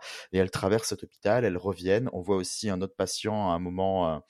Qui, euh, enfin, que l'on empêche de sortir de sa chambre parce qu'à chaque fois il le retrouve près de l'ascenseur en train de partir, donc il le ramène et ils se mettent d'accord avec lui sur le nombre de temps où il est d'accord pour rester sans bouger et après il ressort. Voilà. Et en fait, le moment où il y a ces deux personnes âgées, moi là, je me suis posé une question. Je sais pas si c'est une question naturelle, mais en tout cas, c'est ce qui m'a gêné un petit peu. Je me dis, mais euh, est-ce que ces personnes ont conscience, ont conscience, pardon, qu'on est en train de les filmer? Est-ce que d'une certaine manière, ça devient pas légèrement voyeuriste de se dire tiens parce que enfin tu montres des médecins, ils savent, ils savent que tu es là, ils font leur métier. Tu montres un patient qui est encore en pleine capacité, il sait qu'on est là, on lui a probablement demandé. Elles, si on leur a demandé, est-ce qu'elles ont vraiment eu conscience de ce vers quoi elles ont dit oui? Ça je sais pas. Et du coup ça, ça du plus ça m'a un petit peu gêné. Après dans la logique du film, ça atteint quelque chose qui est assez intéressant, c'est de montrer aussi, ben voilà, euh, il y a aussi ces gens qui déambulent dans ces couloirs, qui sont là, qui sont dans une aile spéciale de l'hôpital et qui font partie ben, de ce que l'hôpital public voit tous les jours, de ce que euh, là, bon, on sent que c'est un, côté un peu plus en termes de psychiatrie, j'ai l'impression quand même dans l'aile que ça montre, vu les personnes, on voit des personnes qui hurlent, on voit des personnes qui retombent en enfance, on voit, plein de choses que moi je voyais dans, enfin quand tu vas voir certaines personnes de l'hôpital, tu peux passer par ce couloir-là, tu fais, c'est pas, c'est pas très rassurant. Donc en soi, oui, c'est aussi montrer euh, un quotidien. Après, dans la manière dont ça va mettre en scène tout ça, il y a aussi quand même des petites choses, euh, on, peut, on peut en parler, qui sont, euh, qui sont pas dénuées d'une certaine forme d'humour. Bon, il y a des trucs que vous avez mentionnés, mais il y a par exemple, euh, il y a quand même le moment où, dans mes notes, j'ai quand même écrit le cul qui finit dans un œil. Je sais pas si ça vous parle, ça, c'est quand même un passage où on rentre dans un anus, on a la caméra qui va avancer, on nous montre des trucs et ça ressort par l'œil parce qu'après on nous montre une opération euh, d'un œil. D'ailleurs, l'œil qui reste très très longtemps à la caméra pendant qu'on lui pose des choses à l'intérieur. Enfin, j'étais là en mode, bon, c'est quand même voilà assez marrant. Et pareil, euh, quand tu as euh, un patient qui euh, parle de ses problèmes d'érection au médecin juste après avoir vu l'opération, donc du coup, du prépuce du monsieur, tu vois, avant, voilà. C'est une opération du gland d'ailleurs à laquelle on assiste, voilà, avec le tuyau dans l'urètre, avec tout ça, et juste après t'as un gars qui est en train de parler, ah là, problème d'érection. Voilà, j'étais je bon, c'est pas des nœuds d'humour, mais faut, faut, le capter quand même. Hein. Mais en tout cas, une pirouette à ne pas faire. Alors, j'allais dire chez vous, mais là c'est pas chez vous. Euh, même si moi je le referai sans aucun problème, je vous conseille, si jamais vous choisissez de regarder ce film dans un lieu public comme un train, de quand même peut-être masquer un peu votre écran parce que je peux vous assurer que dans un train, je l'ai regardé dans ce cadre-là, j'avais un long trajet, les regards quand il y a justement ce sexe masculin dont tu parles Sébastien en plein écran et pendant vraiment très longtemps hein, puisqu'on assiste à quasiment l'intégralité de l'opération, enfin l'intégralité évidemment que non, pas ça ça dure pas 10 minutes, mais à l'écran ça dure 10 minutes. Et que tu vois ça et que tu sens les regards qui sont sur toi et que tu restes passible en disant non, je ne bougerai pas, je ne changerai pas. Ils comprendront ce que je suis en train de regarder. Bon, vivement que ça change de plan quand même et que ça ne change pas c'est pas une sensation si agréable que ça. Enfin voilà. En tout cas, euh, il y a un côté assez euh, assez nihiliste, je dirais aussi, dans la manière dont ça veut montrer les choses. Ça montre les choses de te, te disant c'est comme ça, c'est glacial. L'hôpital, c'est ça. Ce sont des gens qui répètent des choses. Ça m'a fait penser au passage où on a euh, le moment où euh, où on les voit qui euh, qui mettent les organes dans des tubes en plastique là et qui les balancent comme ça et je me disais ouais on a l'impression tu vois pour la personne qui fait ça un organe un tube en plastique c'est un peu la même chose. Il y a un côté répétition du geste et on voit de temps en temps la manière dont ils se détachent aussi de l'humain pour ne pas euh, rentrer dans l'affect de ce qu'ils sont en train de faire. Et ça, j'ai trouvé ça assez intéressant. Voilà, enfin, c'est plein de facettes au final qu'on nous montre, que l'on devine si on réfléchit un petit peu sur ce genre de sujet, mais comme euh, le disait Ellie en présentation, des choses que l'on n'a jamais ou très rarement vues aussi euh, frontalement. Donc oui, pareil, c'est un film que j'ai beaucoup apprécié. Ellie, justement, tu veux, tu veux poursuivre Pour euh, poursuivre, de dernier mot, je sais pas avoir, mais c'est que du coup, oui, moi, je, je trouve que c'est un peu le paradoxe, c'est que c'est un film où bah, ça parle de ce qu'on a juste sous nos yeux en fait toute la journée, enfin savoir notre corps quand même, et de qu'on va du coup redécouvrir. mais non, mais aussi pour dire, rebondir sur ce que tu disais sur le côté un peu nihiliste, etc. Je suis, je vois ce que tu veux dire, mais je trouve que c'est aussi là le, le, côté un peu étrange du film, c'est que je trouve que c'est un film très vivant, très humain, très beau, et euh, très poétique justement dans ce rapport à là où en fait euh, on va toujours justement un peu avoir cette espèce de on sait que c'est des gens qui travaillent avec le risque de mort au bout de, de leur scalpel ou de leur bistouri mais euh, justement il y a une forme de foi en la vie en la continuité de des choses qui fait qu'ils arrivent toujours à aller de l'avant, à continuer, et c'est ce que la scène finale avec Blue Monday et l'espèce de danse, de fresque, etc., symbolise de manière euh, très très belle, et c'est aussi une forme de message d'espoir euh, malgré toute l'espèce de oui euh, d'étrangeté euh, un peu mortifère qui peut se dégager de l'ensemble avec ce voilà comme on disait le paradoxe intérieur du corps humain qui est malade donc il faut soigner et l'intérieur de l'hôpital public qui est en décrépitude et en galère je, je, me permets d'apporter une petite précision juste ce que, sur ce que je voulais dire en fait par nihiliste parce que c'est vrai que j'ai balancé un peu le mot comme ça sans trop étayer ma pensée. Je veux bien t'entendre là-dessus, enfin ou quelqu'un d'autre d'ailleurs si ça vous inspire quelque chose. Euh, en fait, ce que j'entendais par nihiliste, c'est ça, c'était en rapport avec ces deux personnes âgées que l'on voit déambuler justement euh, dans le couloir, dans le sens où moi le parallèle que j'ai fait, euh, alors ça c'est peut-être moi aussi qui me le réinvente dans un sens, mais j'avais l'impression que ces deux personnes réapparaissaient après des moments où on voyait des, des, des véritables exploits de médecine, des opérations très complexes, où euh, enfin, ils sont quand même en train de performer quelque chose euh, qu'on n'aurait pas pu faire il y a 50 ans grâce à certains progrès. Et je me disais que le film nous rappelait que quels que soient les progrès et quel que soit le fait que tu puisses réparer un corps, la nature finit toujours par revenir en fait et te dire de toute façon ça lâche. Euh, donc des fois tu te dis euh, à quoi ça sert de réparer si quoi qu'il arrive ça casse. Tu vois, c'était un petit peu ça où je me suis dit, j'ai pas l'impression que ce soit un discours fataliste, mais ce côté-là en se disant de toute manière la nature fera son travail et cette personne-là, euh, tu la répares à 80 ans, à 95, elle sera dans la tombe. Voilà, si je dois vulgariser un petit peu, c'est en ce sens-là que je trouvais ça légèrement nihiliste.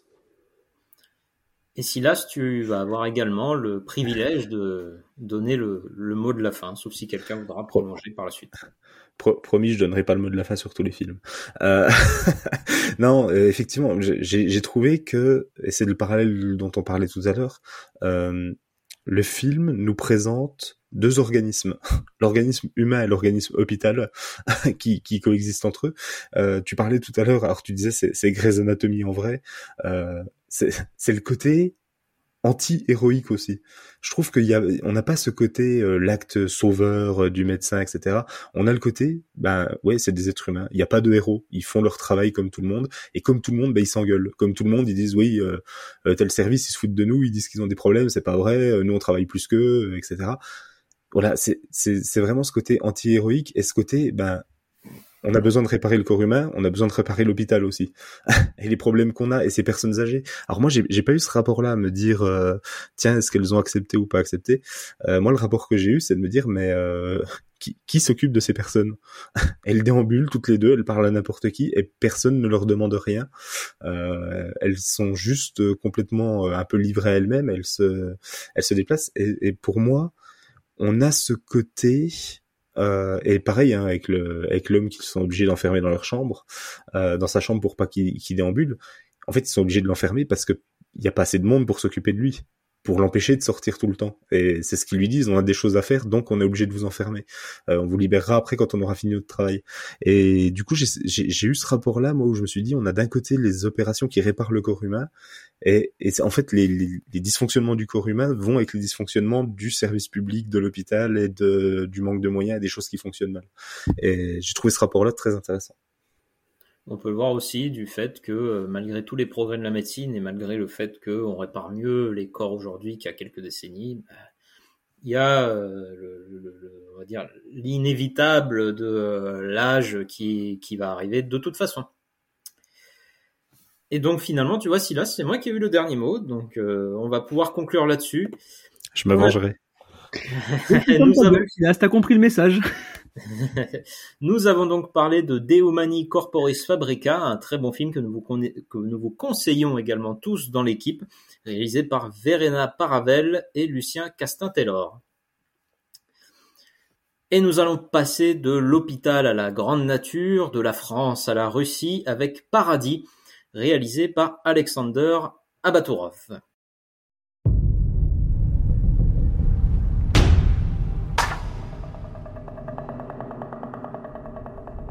Ты нахуй, ты куда не Тут тормоз.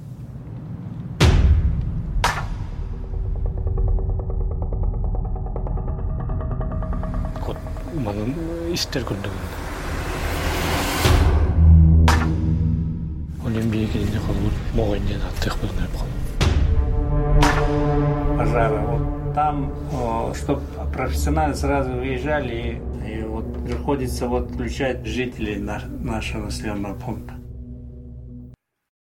Donc Paradis, qui était le film sélectionné par Margot, et ayant l'immense honneur de remplacer euh, notre, euh, notre chef à tous, je vais donc présenter euh, le film.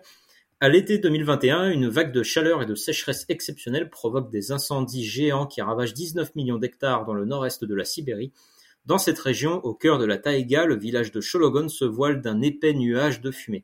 Les cendres noires portées par le vent propagent des nouvelles alarmantes, la forêt est en feu et les flammes approchent. Abandonnés par le gouvernement, livrés à eux-mêmes, les habitants doivent s'unir pour combattre le dragon. dit comme ça, ça a l'air d'un très bon film de Hong Kong, mais finalement, c'est pas ça. C'est donc un documentaire qui parle d'un village abandonné en, enfin, d'un village en Russie, dans une province une province abandonnée de la Russie, euh, et qui d'ailleurs nous a expliqué dès le début du film euh, de deux, deux façons. La première, c'est qu'on a d'abord un plan aérien, donc un plan de drone ou un plan d'hélicoptère qui montre un village sous la neige, mais un village qui semble vraiment euh, seul au milieu du monde en pleine neige. Et ensuite, il y a un petit carton qui explique que c'est une zone de contrôle. Et une zone de contrôle, en Russie, ça veut dire que c'est une zone dans laquelle l'État n'a pas l'obligation d'intervenir si jamais il y a une catastrophe euh, naturelle, des incendies par exemple. Euh, donc c'est-à-dire qu'il y a vraiment une euh, partie de la population russe qui est littéralement sans aucun, littéralement abandonnée par l'État, puisque et en plus c'est expliqué que si par exemple l'État juge que ça coûte trop cher d'aller intervenir, bah ils n'interviennent pas. Euh, donc ça, ça, prouve un petit peu euh, ce que l'État, euh, quoi l'État prend soin de ces populations. Et donc, en fait, le, le, film va nous plonger vraiment au cœur de cette population, alors qu'il y a un, des, un, des, des, scènes d'incendie qui se déroulent tout autour, qui ravagent les vies, qui ravagent la, les forêts, etc. Voilà, qui ravagent les forêts et qui se rapprochent dangereusement des villages. Et donc, on va jongler entre les, les vraiment les scènes, scènes d'incendie apocalyptiques où on est plongé avec cette population, on est vraiment plongé au cœur de ceux qui combattent le feu, vraiment au milieu des incendies. Il y a des scènes qui sont vraiment euh, impressionnantes. On blaguait un petit peu hors, euh, antenne, mais euh, en effet, il y a eu beaucoup de mèmes sur Internet sur le fait que, bah, en fait, Blade Runner 2049 et tout le passage dans le désert avec la photo, etc.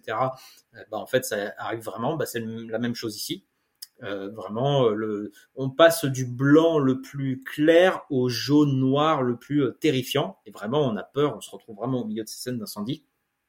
Et dans le même temps, on se retrouve dans l'humanité, dans, le, euh, on se retrouve dans vraiment au cœur des villages, dans le quotidien de ces villages, donc de ces euh, hommes euh, qui travaillent au quotidien, qui travaillent la terre au quotidien, de ces femmes, de ces enfants, et on se retrouve vraiment entre euh, bah, malgré tout, c'est cette population qui doit euh, continuer à vivre et même à survivre euh, en étant complètement abandonnée par l'État et menacée par la nature, par les événements naturels.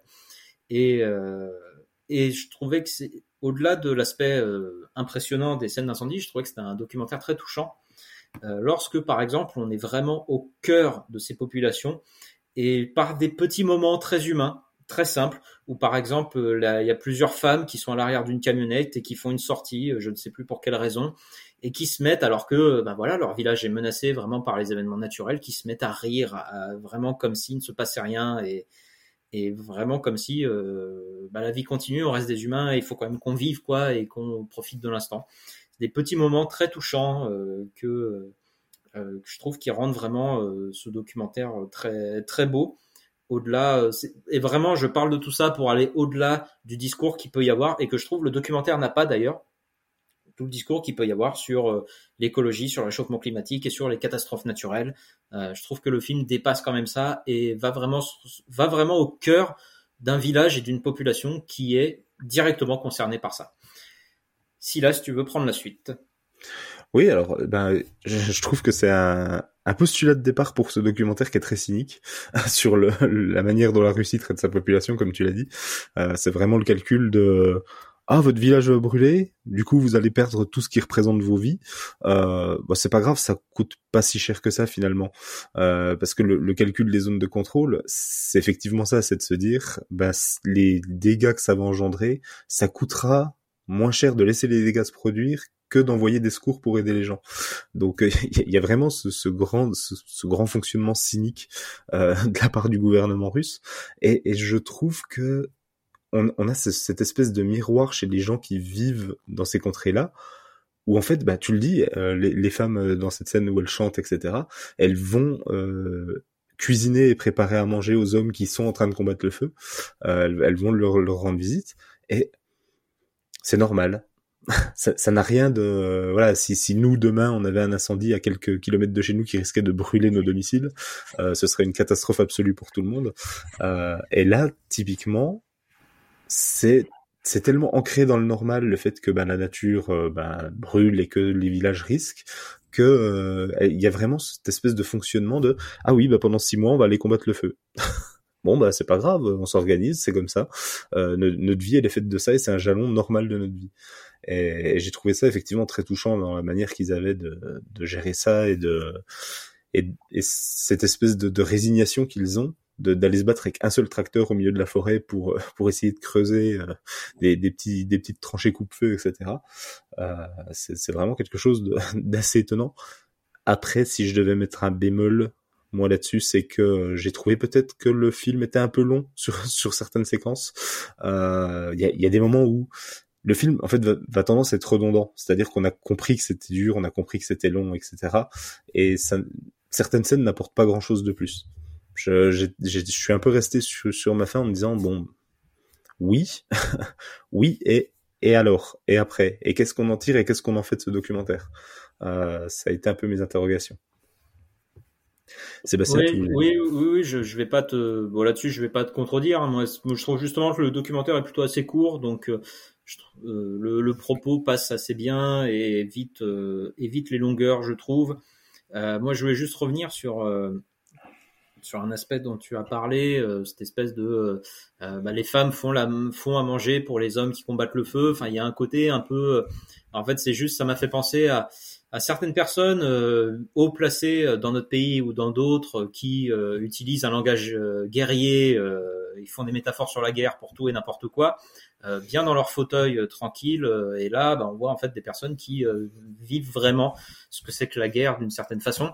Comme un petit peu ce que nos, enfin voilà, les Français ont pu connaître aussi à d'autres époques, mais il y a vraiment ce, ce côté-là. Voilà, c'était juste cette petite remarque que je voulais que je voulais apporter. Et Ellie, peut-être que tu veux euh, continuer. Bah, pourquoi pas.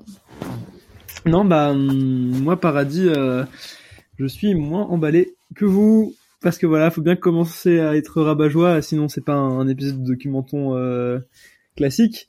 Non, mais je trouve Une ça- heure, Ellie. Tu as tenu une heure avant d'être à joie. Bien Ah, joué. Bonne année C'est 2024. parce que vous avez- C'est parce qu'on a parlé des bons films en premier, c'est pour ça. Là maintenant, vous allez, vous allez souffrir. Euh... non, je plaisante. Mais euh, non, mais je trouve que Paradis, c'est un film qui euh, est très intéressant dans, dans l'idée et qui euh, présente des, des moments de, de bravoure assez impressionnants. Enfin, tu, tu as beaucoup utilisé ce terme, Sébastien, pour présenter le film, notamment sur les séquences qui impliquent le, le feu, le, le dragon. Et je suis assez d'accord que, bah, effectivement, on peut pas nier qu'il y a des images euh, qui, qui ont de la gueule, quoi. C'est-à-dire que le réalisateur est vraiment au plus près du feu, au plus près du drame et essaye de nous montrer ce qui se passe à ce moment-là. Et il y a, y, a, y a quelque chose d'assez euh, impressionnant, euh, pour ne pas dire euh, presque sidérant par moment, qu'on pourrait qu'on pourrait voir. Mais en même temps, je trouve que voilà, là où le film a un peu une, un problème, on, on pourra peut-être mieux- enfin, ça, euh, j'y reviendrai sur un autre film aussi, parce que je suis enfin, c'est un problème que je, je, je, je trouve partagé avec un autre film de la sélection, sur lequel on va revenir. Mais c'est qu'en en fait, il a un peu le cul entre deux, voire euh, trois chaises dans sa manière d'être, qui fait que moi, du coup, je, je trouve que le film passe un peu à côté de, de tout et presque euh, s'effondre peu à peu en quelque sorte. C'est-à-dire qu'on a à la fois donc euh, ce côté un peu, euh, le film commence limite avec son côté bah, justement un peu science-fiction, plan drone, euh, limite nappe de synthé hyper forte. voilà, on se vraiment dans un film de science-fiction. tu parlais de Blade Runner euh, 2049, on, on- est vraiment sur ce registre-là. Et après, ça se veut beaucoup plus réaliste, beaucoup plus proche des, des gens, mais en même temps avec le côté un petit peu film d'aventure, avec ce côté on va être pr- proche du feu, mais de manière réaliste. Et après, il y a l'autre versant qui est la partie un peu village, qui pour le coup, elle, euh, et je trouve d'ailleurs la partie peut-être la moins traitée du film. Euh, on, l'a- on est quand même souvent plus du côté des, des, des sauveteurs de, de, forêt que de, des, des, des, autres personnes. Ce que je trouve assez regrettable parce que voilà, par exemple, la séquence moi avec les femmes, je trouve que c'est le plus beau moment du film. Je trouve que ce moment où les femmes sont dans la voiture et après parlent avec eux, font la, enfin, etc. Il y a, y a un échange. Là, je trouve qu'on est vraiment dans ce qu'il y a de plus beau et pur dans dans cet instant-là. Mais le fait est que comme le film voilà jongle entre ces petits moments de vie, un, un côté un peu plus euh, esthétisant, on va dire, de, de la catastrophe. Il y a quand même beaucoup de plans de distance qui jouent sur la lumière provoquée par le feu pour créer une forme de, bah, de sidération, mais un petit peu presque forcée, une volonté de faire cinéma, quoi. Qui fait que le film, par son espèce de variation de, de registre, de, de tonalité, bah moi je trouve que du coup il, il manque un peu d'un vrai point de vue. Et surtout en fait je trouve que le montage n'arrive pas assez à saisir justement une forme de rythmique qui ferait que le film tiendrait en haleine et créerait justement une forme de, bah de pas de tension mais de vrai de vrai suspense. Non pas que on en a forcément besoin mais je trouve que le film est un, ouais, a un problème de je sais pas comment dire ça de de, de pouls, il y a une sorte d'arythmie euh, cardiaque, on va dire, dans sa manière d'enchaîner les séquences. Il va souvent couper trop tôt ou trop tard, ce qui fait qu'il y a une forme de, je trouve moi, de de, de, de, désintérêt qui, qui croît et surtout en fait une impression de, de, de voir un film qui ne sait pas trop où il veut aller justement et ce qu'il veut réellement raconter euh, sur ce sujet-là. D'autant ce qui est d'autant plus regrettable quand on voit qu'il est clairement construit en théorie si on, on décortique le, le bazar comme euh, un, un film voilà presque un, un- ça pourrait être un film de fiction en fait en un sens. On a vraiment euh, le point de départ, milieu et euh, l'idée finale avec la pluie qui est attendue. Sauf qu'en fait, le film n'arrive tellement jamais, je trouve, à construire les, les, les rapports entre ces différents éléments que bah moi j'ai juste l'impression d'avoir une série de, de vignettes parfois très belles, très touchantes et visuellement plutôt alléchantes, parfois moins inspirées et un petit peu regrettables. Je pense notamment à le, le côté bah, justement mélange aventure didactisme euh, dans entre les séquences qui fait que s'alterner un peu en permanence bah, je trouve que voilà il y a un film un petit peu euh, mi figue mi raisin euh, disons euh, qui euh, si il ne manque enfin qui du coup pourrait être et, un peu voilà sur le, le il est un peu sur le moment un peu bancal de être à la fois très original et très fort et en même temps tomber dans une espèce de pas de vanité mais mais pas loin quoi. Et il est un peu à la fine ligne du coup je trouve ça voilà un petit peu c'est un film qui me l'a laissé un peu un goût amer et une petite frustration en, en bouche. Pour continuer sur le rapport alimentaire euh, au film. Il n'a aucun rapport avec le sujet hein, euh. non non mais moi euh, bah écoute pour euh, juste pour euh, pour compléter un petit peu moi j'ai pas j'ai pas eu ce même problème justement euh, euh, je trouvais qu'il y avait euh, en, en, fait juste de montrer que comment en fait c'est juste un film qui essaie de montrer en fait c'est quoi la vie euh, dans cette situation quand tu es laissé euh, pour compte quand tu es abandonné vraiment à, complètement à ton sort. Euh, tout à l'heure, euh, Silas parlait du fait qu'ils ont un seul tracteur euh, ou un seul camion, pardon, je sais plus pour combattre le feu. Il y a aussi une scène où il y a, je sais pas, ça doit être le général ou celui qui est nommé général du village ou un ou chef du village ou quoi, et qui se retrouve à ils sont deux trois à regarder une pauvre carte sur un sur une table à dire le feu il progresse là, faut qu'on fasse ça là ou quoi. Là où on imagine pour, enfin voilà, on imagine qu'un pays comme la Russie est quand même capable d'avoir du, du matériel, des effectifs, etc. Et de voir, en fait, tout simplement, moi je l'ai ressenti comme derrière tout l'aspect héroïque que peuvent avoir les pers ces individus qui vont au cœur du feu. Et moi, au contraire, je trouve que c'est vachement bien. Ça reste un film documentaire et de vouloir faire cinématographique ces séquences, je trouve ça vraiment vachement bien. Euh, Au-delà de ces euh, personnes héroïques qui euh, doivent aller euh, vraiment risquer leur vie au milieu de, ce, de, ce, de, ces flammes, au milieu de ces feux, eh ben il y a d'autres personnes, il y a d'autres choses derrière, et c'est pour ça que ce décalage, moi en fait, correspond, j'ai ressenti comme ça correspond vraiment à la situation des personnes sur place. Ouais, moi, je, enfin, pour le pour le coup, je comprends ce que dit Ellie.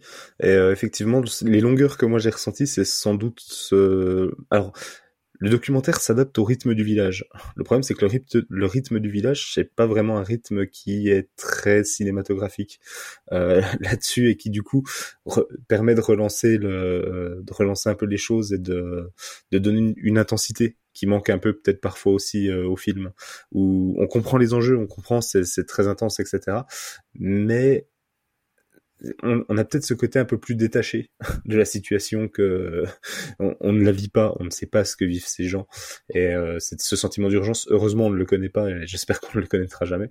Euh, mais du coup, je trouve que le sentiment d'urgence et d'urgence que, que qui saisit ce village, enfin moi en tout cas, je l'ai pas ressenti dans le documentaire.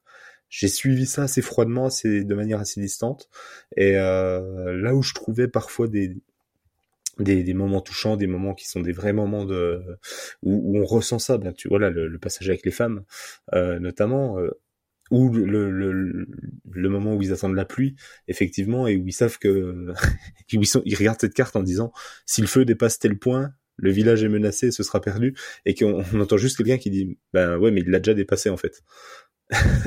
là, là, il y a des moments où on, on crée un peu cette urgence, mais le documentaire peine un peu à nous la faire ressentir en tant que spectateur, en tout cas pour, pour ma part. Ouais, bah justement, bah c'est un peu ça le, problème, c'est que je trouve que l'urgence du film, elle est souvent déclarée par les personnages et les sujets filmés plutôt que ressentie par la pure mise en scène ou le montage.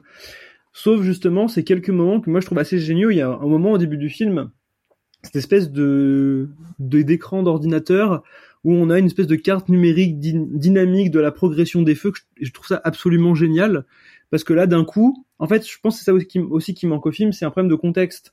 Et en fait je pense qu'on n'a pas le, film ne s'intéresse tellement pas assez je pense je trouve à la topographie du lieu qu'on a du mal à saisir la réalité de l'enclave et de de la progression en fait des événements qui est finalement raconté seulement par des seulement par les personnages qui disent ah oui le, feu arrive là, le feu arrive là, le feu arrive là ou va par là, mais pour nous ces éléments-là n'ont pas vraiment de, de valeur parce qu'on ne sait pas vraiment ce à quoi ça correspond euh, visuellement et c'est pour ça que les moments où ça marche le mieux, c'est bah, ce moment de la carte au début, le moment de la carte à la fin ou avant de où là vraiment on se dit ouais ok bon là c'est c'est la merde, hein, on va pas se mentir, euh, ils vont tous ils vont tous crever et euh, qui amène d'ailleurs une très belle séquence. Je, je, suis d'accord que moi la, la séquence d'union de tout le monde à la fin, euh, face à la, enfin dans l'attente de la pluie, c'est quelque chose de, de, super où on ressent totalement la solitude d'un peuple face à l'inaction de son gouvernement. Et là, on arrive à toucher un truc politique qui ne fait pas, qui n'est pas insisté, euh, enfin sur lequel on n'insiste pas, mais qui est juste purement à l'image. Et là, voilà, le film euh,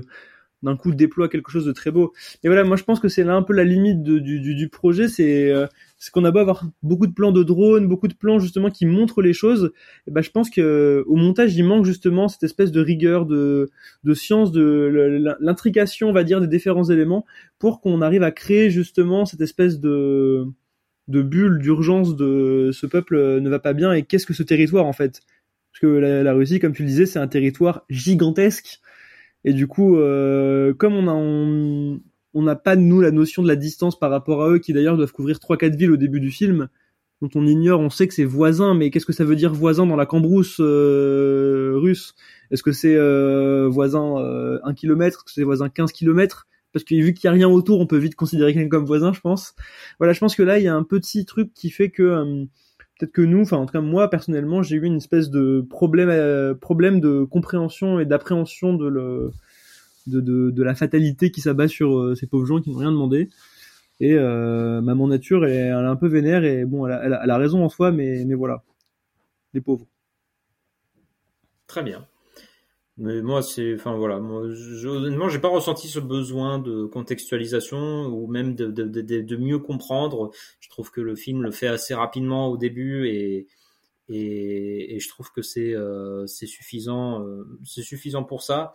Et moi, vraiment, ce qui m'a touché dans ce film, c'est vraiment d'être au cœur de ces, de ces gens qui sont, euh, on l'a assez dit, hein, complètement laissés pour compte, les abandonnés à leur sort.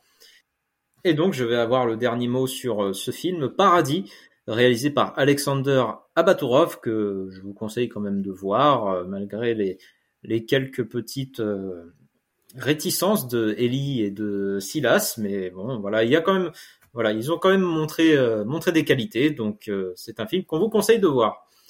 On va passer, et justement, je vais laisser la main à Silas, qui va nous parler, nous présenter d'abord Ascension, réalisé par Jessica Kingdon.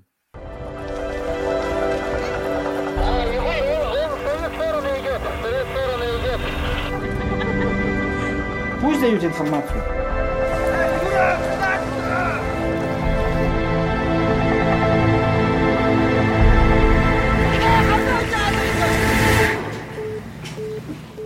Uyu hile mi haytak jıl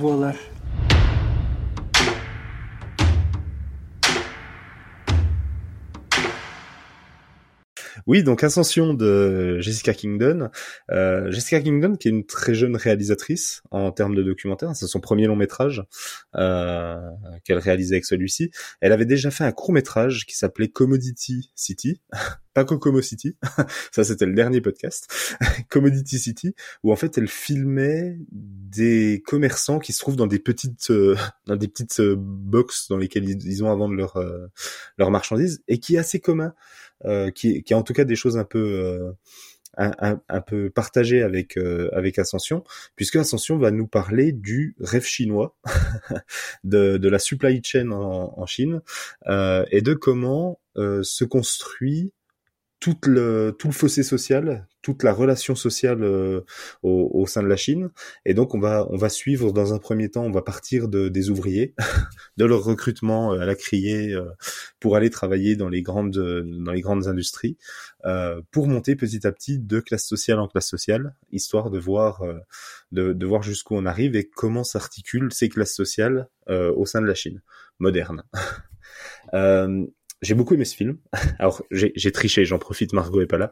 Euh, j'ai triché sans tricher. Le film est sorti il y a déjà trois ans, euh, mais il est arrivé chez nous que cette année euh, par le biais de Paramount Plus, qui euh, nous nous a nous a offert ce, ce documentaire. Euh, j'ai beaucoup aimé ce film parce que Jessica Kingdon, elle a quelque chose que j'aime beaucoup dans, dans, déjà dans son court métrage et aussi dans celui-ci. Elle allie un, une, euh, un sens de l'esthétisme avec un propos politique et un propos social.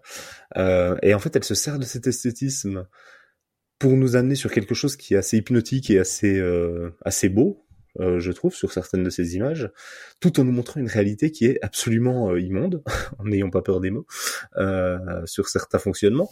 Et du coup, son documentaire, elle, elle, elle va jouer sur cet esthétisme-là pour nous dire, enfin pour jouer avec notre attrait visuel et notre euh, ce, ce, côté où on va être un peu captivé par la forme du, du documentaire, par ses images et ce genre de choses, tout en dénonçant euh, par derrière bah, le capitalisme effréné et, euh, et une, une, logique de fonctionnement social qui euh, bah, qui a servi et qui euh, continue à, à broyer euh, le plus petit pour faire monter le plus grand.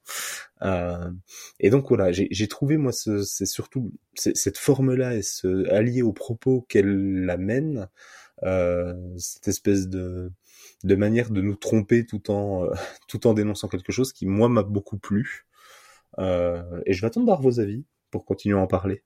Parce que ça m'intéresse. Bon, mis à part Ellie qui va râler comme d'habitude, mais... Euh...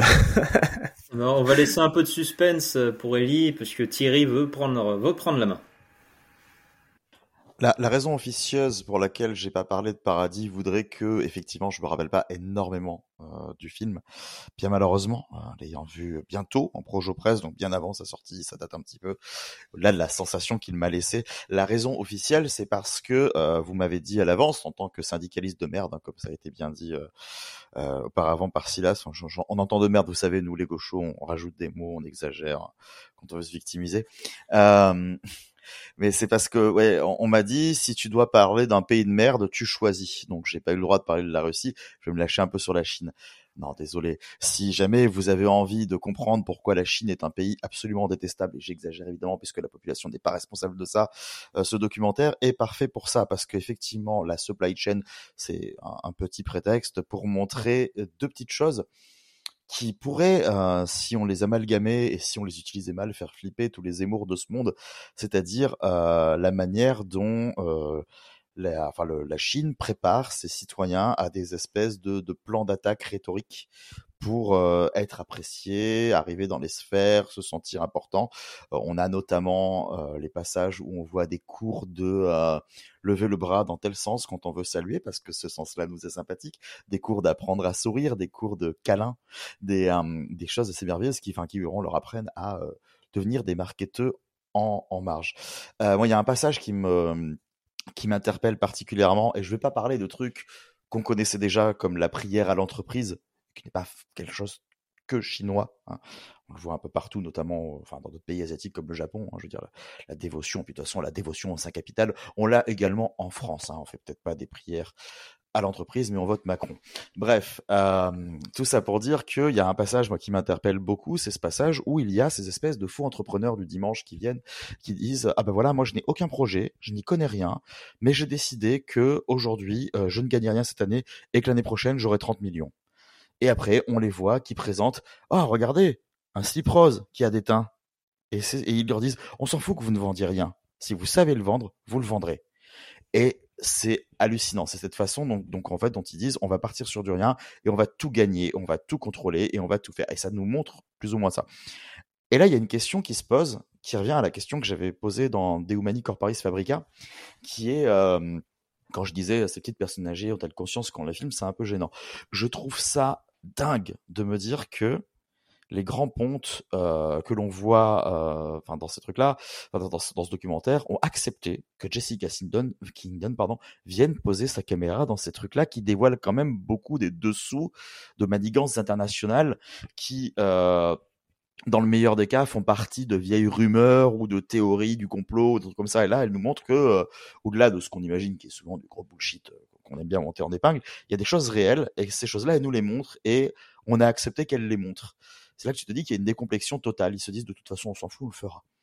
Et, euh, et c'est là que ça m'a vraiment interpellé de me dire, on nous montre à la fois euh, donc du coup un peuple qui devient totalement aliéné, euh, qui, qui ne comprend plus ce qu'il fait, qui travaille à la chaîne et qui du coup devient enfin à cette espèce de, de politique individualiste absolue. Hein. On voit notamment les passages dans l'usine où euh, il y a une nana qui dit ah non non mais même si on me dit que dès demain je ne suis plus à 35, enfin ils sont pas à 35 heures, mais que je passe à euh, de 40, enfin de, de 70 à peu près à, à 140 heures par semaine. Je le fais, hein, je le fais, hein, parce que je dois pas perdre ma place et surtout je dois t'écraser toi, qui est juste une ouvrière comme moi, qui n'a rien demandé, mais je dois t'écraser parce que c'est comme ça que j'existe. Waouh, euh, il y a un discours qui est absolu et que qu'on entend partout et c'est euh, c'est assez euh, assez dingue de euh, de voir ça. Mais du coup, c'est assez fascinant.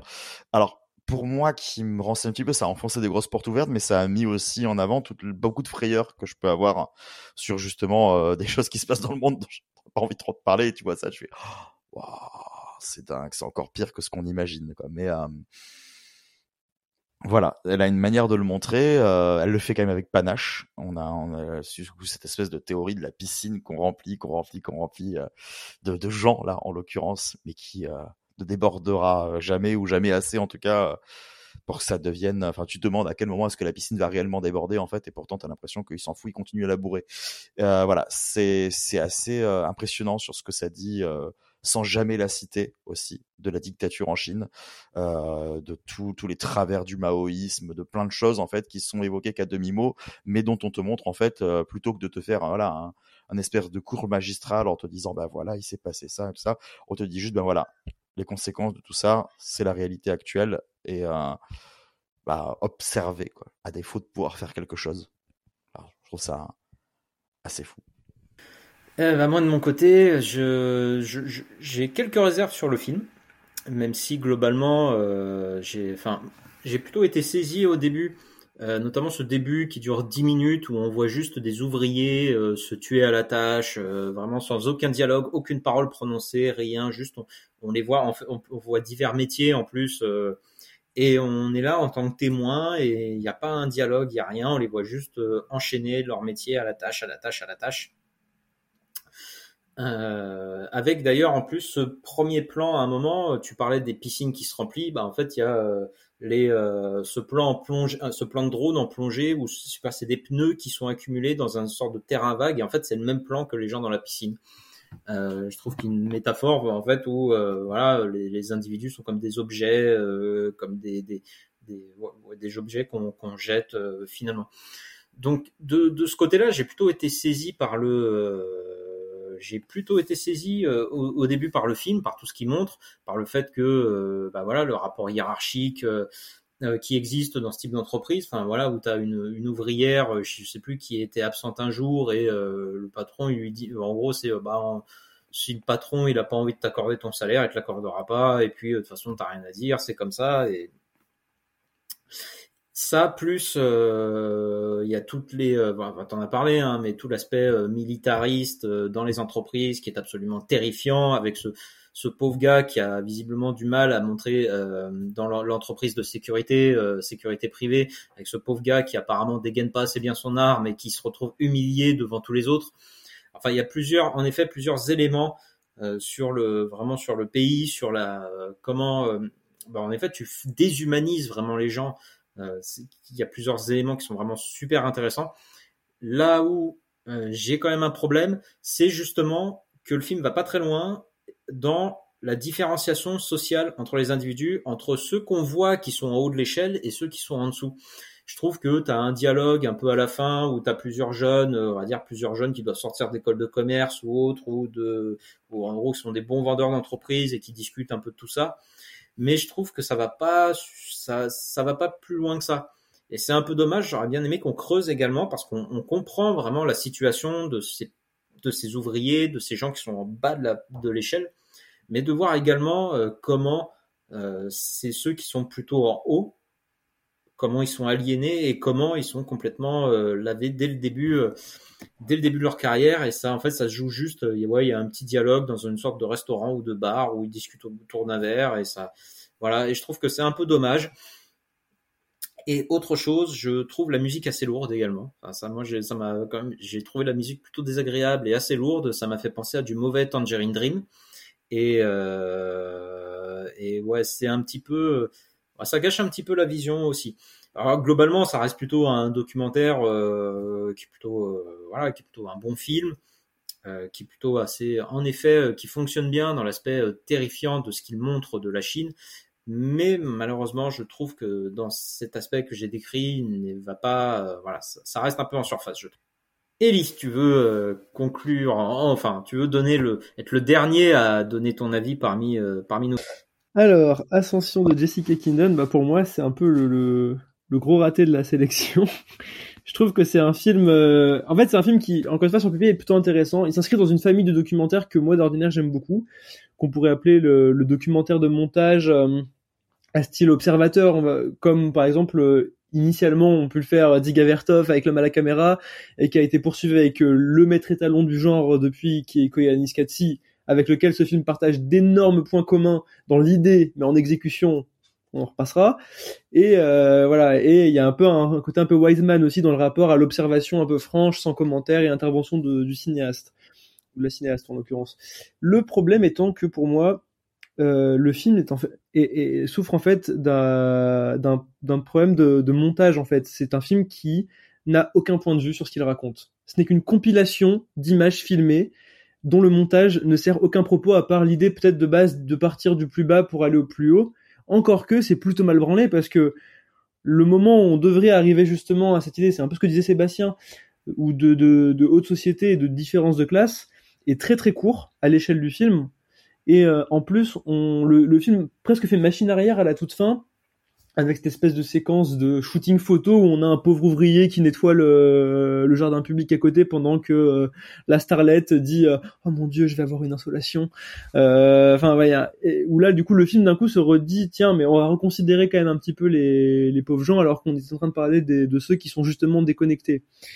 Et c'est là où moi je trouve que le film a un énorme problème c'est que du coup euh, pris indépendamment ces, toutes ces vignettes pourquoi pas ça fait des bons petits clips on va dire de, dénonciation ou juste de, constat en fait surtout. C'est plus un film de constat d'ailleurs qu'un film de, de vrais propos je trouve.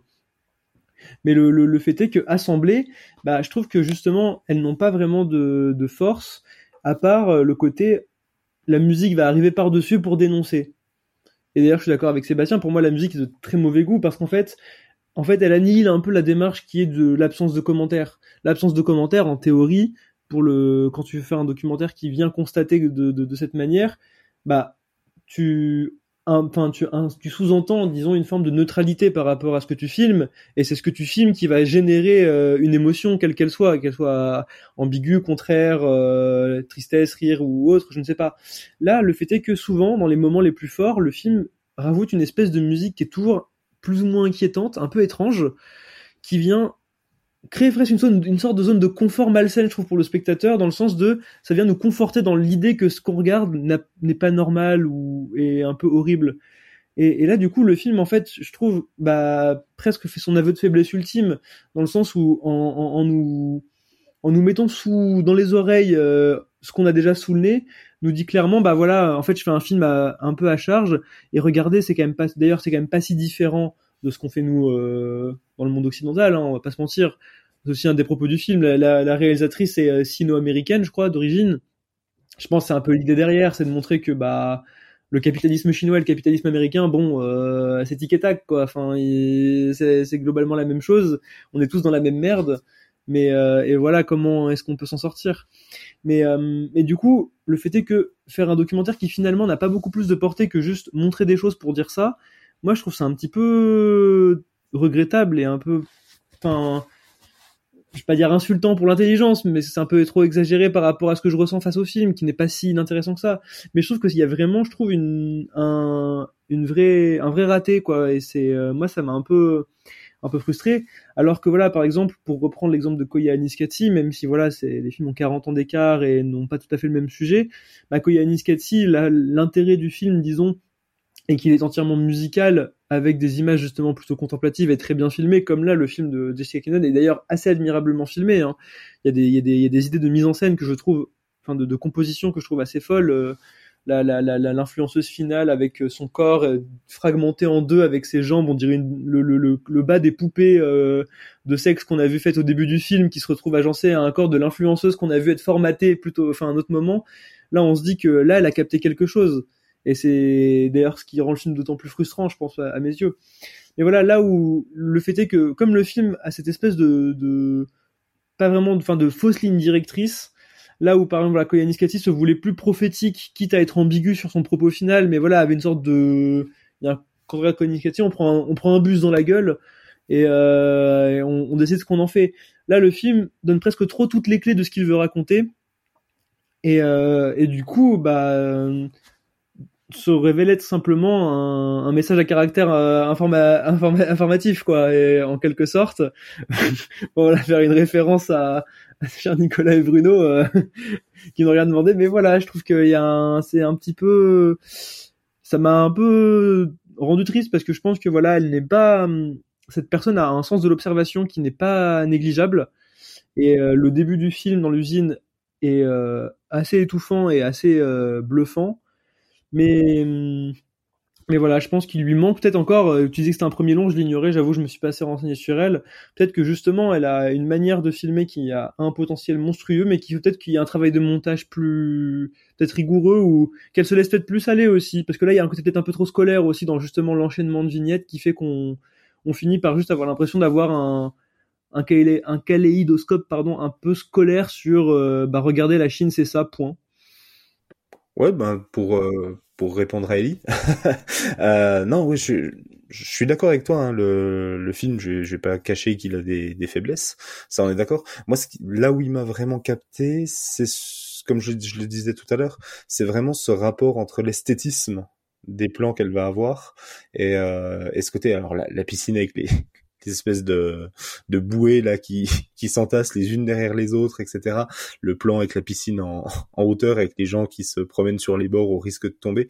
Elle, arrive en fait à capter, comme tu le disais, des plans et des compositions de plans qui ont un côté très esthétique et très plaisant à l'œil, parce que même le même dans l'usine quand c'est assez étouffant hein, euh, ces espèces les bouteilles d'eau qui passent euh, sur les chaînes etc euh, j'ai trouvé ça très hypnotique et très plaisant à regarder tout en étant en même temps quelque chose de totalement terrible sur ce que ça dit de nos sociétés, sur ce que ça dit de, des, rouages, etc.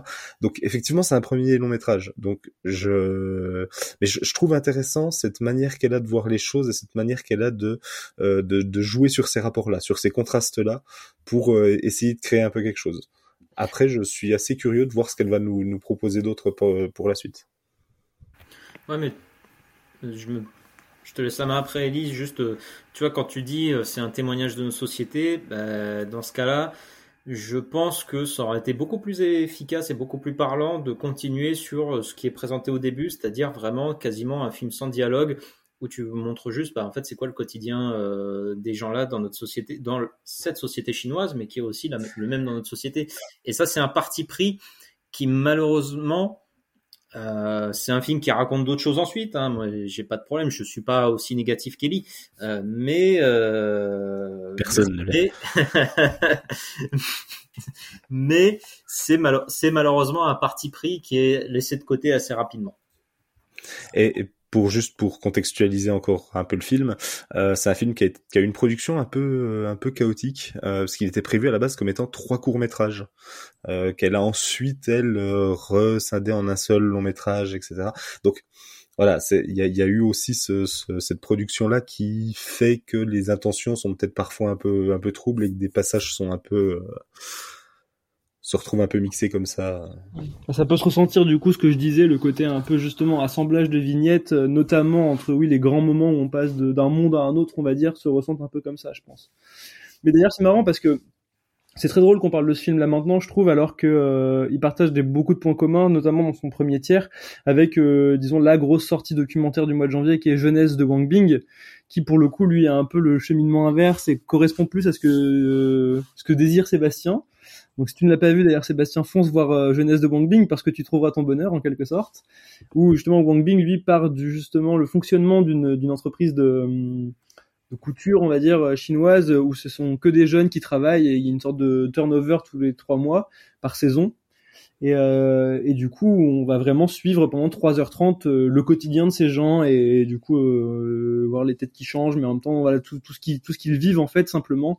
Et euh, du coup, ce qui donne un autre portrait, je trouve, pour le coup, de la Chine et qui est très intéressant à, à d'autres égards, mais qui voilà a une- un côté beaucoup plus, je pense, jusqu'au boutiste que là la démarche qui a voilà un côté peut-être plus euh, plus global quoi, mais qui même si voilà c'est pas inintéressant, malheureusement c'est souvent la limite de ce genre de démarche là en pratique, c'est que bah ça ça a fini par être de l'esquisse plus que de la vraie euh, plus que de la vraie analyse ou de la vraie recherche et on se retrouve à être un peu euh, comment dire euh, bah voilà ça, ça ça manque cruellement de profondeur et on se trouve avec un peu des sortes de d'évidence qu'on n'avait pas forcément conscientisé mais qui finalement nous sautent rapidement aux yeux dès que l'image apparaît à l'écran quoi.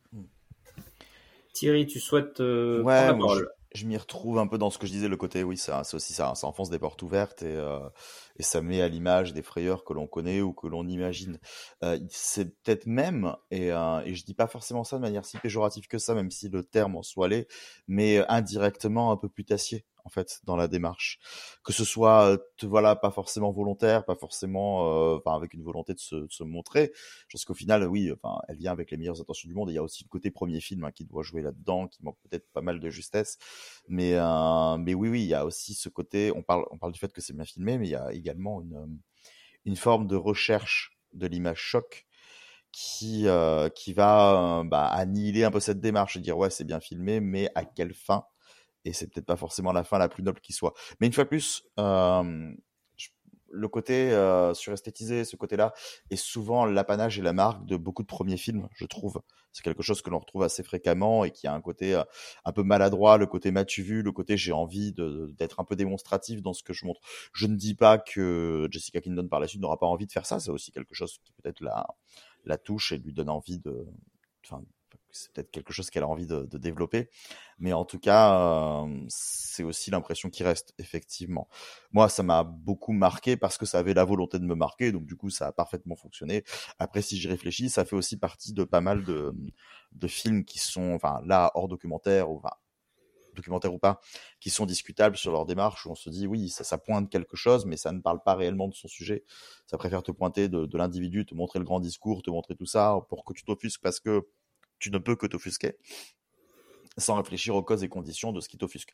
Et là-dessus, effectivement, euh, je te rejoins Ali, Wang Bing est bien plus, euh, bien plus euh, éloquent, je dirais, sur ce sujet-là. La question reste toujours à qui ça s'adresse. Et c'est vrai que c'est toujours deux démarches très différentes.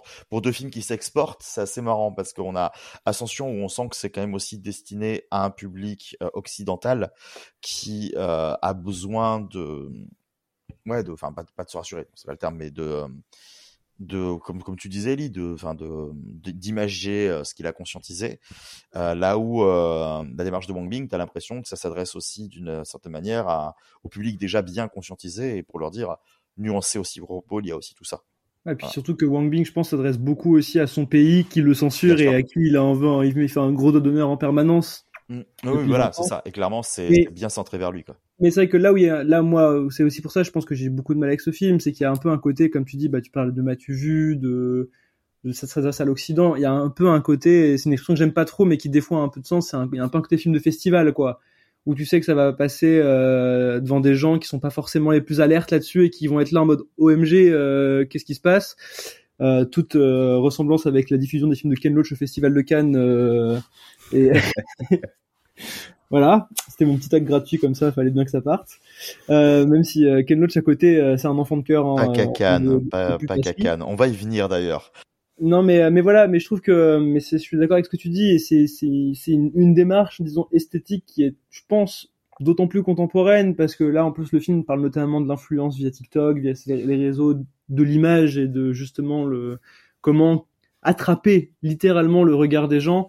Donc en un sens ça c'est assez pertinent hein, que le film embrasse cette euh, dynamique-là, même si je pense que justement la limite c'est qu'il n'a pas forcément conscience qu'il emprunte un langage euh, de l'époque plutôt qu'il ne fonce tête baissée dedans et je pense que c'est aussi une de ses limites euh, justement dans le développement du regard qu'il a enfin que le film a du coup sur sur son sujet. Mais voilà je pense que je trouve que c'est pour ça que bon je- j'ai pas détesté le film non plus je tiens à le dire. Moi je trouve que c'est justement c'est un film qui m'a beaucoup euh, je me suis passé mon temps à me dire c'est dommage. Parce que voilà on sent qu'il y a il y a, une matière il y a quelque chose de d'assez génial euh, à raconter. Et voilà il y a des idées qui clairement sont très fortes parlais de la piscine qui se remplit.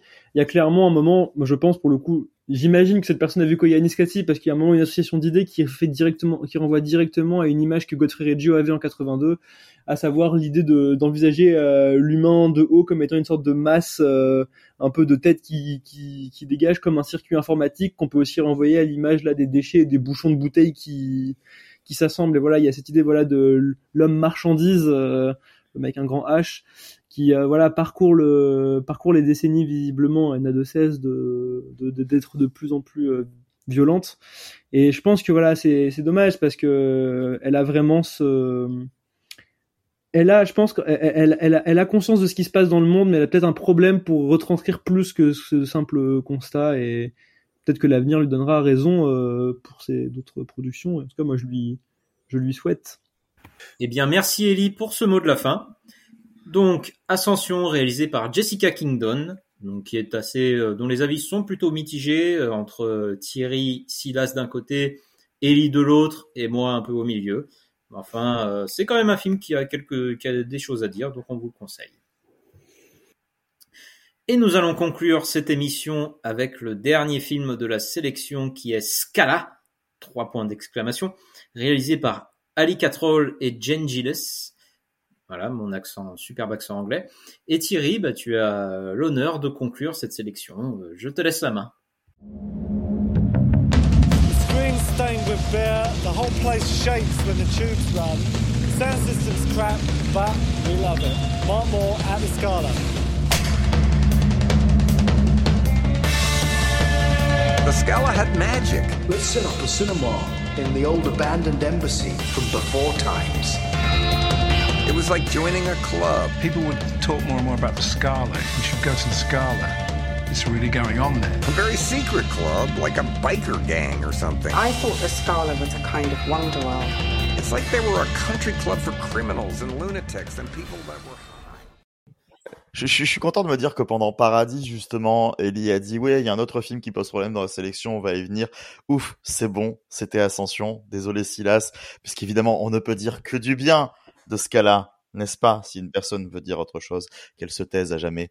Ah là là là là. Alors, Scala, Scala, c'est une, c'est une grande histoire. C'est une grande histoire qui s'inclut dans un contexte particulier, qui est, et c'est pour ça que je parlais tout à l'heure de John Waters quand on parlait euh, de Dan, de Dan Goldin, la contre-culture. Le Scala est une salle de cinéma, enfin, c'est une salle de spectacle devenue, enfin, ancienne salle de théâtre, devenue salle de spectacle, devenue salle de cinéma en 1978, euh, qui fermera son côté salle de cinéma en 93 pour devenir bien malheureusement une salle de concert euh, UP, presque luxe, euh, que l'on euh, réserve, voilà, couvert de, gros bifetons et de grosses livres sterling, puisque le Scala est situé euh, dans le quartier nord de Londres au célèbre King's Cross. Enfin, c'est un cinéma qui a déménagé, qui maintenant est situé au King's Cross. Enfin, la salle est située au King's Cross, c'était plus un cinéma, vous m'avez compris. Euh, le King's Cross, qui à l'époque était un gros lieu de débauchard. Voilà, donc euh, quand je vous dis une salle de cinéma qui a lieu dans un lieu de gros débauchard à la fin des années 70. Vous vous doutez bien du genre de film qu'il y passait.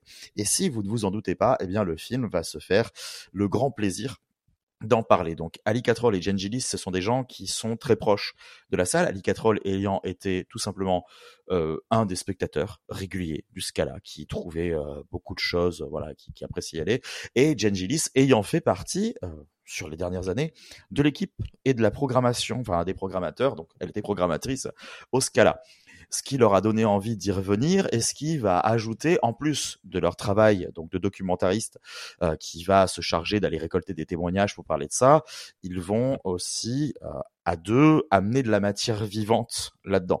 Moi, c'est ce que j'ai beaucoup aimé euh, dans ce film. Donc ce film, je l'ai découvert au festival du film britannique de Dinard c'est un film qui faisait vraiment tâche en plein milieu de la programmation, dans le sens où au-delà euh, ben, de How to Have Sex et de deux trois petits trucs, on va dire un peu plus osés, c'est du film de daron très gentil, qui ne veut pas forcément trop brusquer, enfin du film de festival. La preuve, comme disait Ellie juste avant, le film de clôture était le film de Ken Loach, voilà, devant lequel euh, ben, tout euh, tout l'auditoire dinardé, je ne sais pas si on dit les dinardés, mais on va dire ce soir que ce sont les dinardés, euh, a pleuré allègrement alors que avant, devant une personne qui disait, vous savez ce qui se passe dans ce film, c'est un petit peu ce qui se passe avec l'Afghanistan et la France, on entendait gueuler des ah non les Arabes pas en France dehors, mais après ça chialait devant Ken Loach qui dit la même chose dans le nord de l'Angleterre, on ne comprend pas ces gens de festival.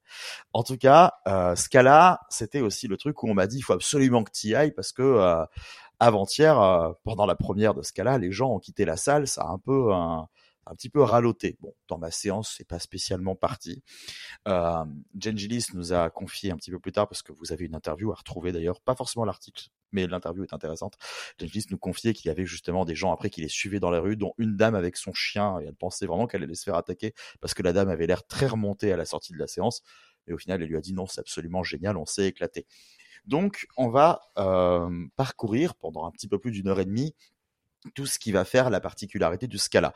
Plusieurs choses, donc la première étant euh, les différentes, les différents groupes ethniques, on va dire entre guillemets, parce que l'on peut vraiment parler d'ethnie puisque c'est des communautés très différentes. On va avoir euh, les punks, la communauté gay qui va venir, euh, voilà, certains peuples indigènes qui vont venir, qui vont venir représenter certains films, et euh, toutes ces soirées se mêlent les uns aux autres. On a des fois des témoignages où des personnes disaient, bon bah en fait nous, on est allé voir euh, les gens du bar gay à côté en leur disant si vous voulez, euh, à partir de telle heure, on va passer un porno gay. Puis en fait, il s'est passé un problème dans la salle, donc elle a passé à 23 heures, mais à 23 heures, il y avait les punks qui venaient voir un autre truc. Donc bon, finalement, tout le monde a regardé le film ensemble pendant que les mecs s'envoyaient en l'air dans les chiottes là, et puis c'était rigolo.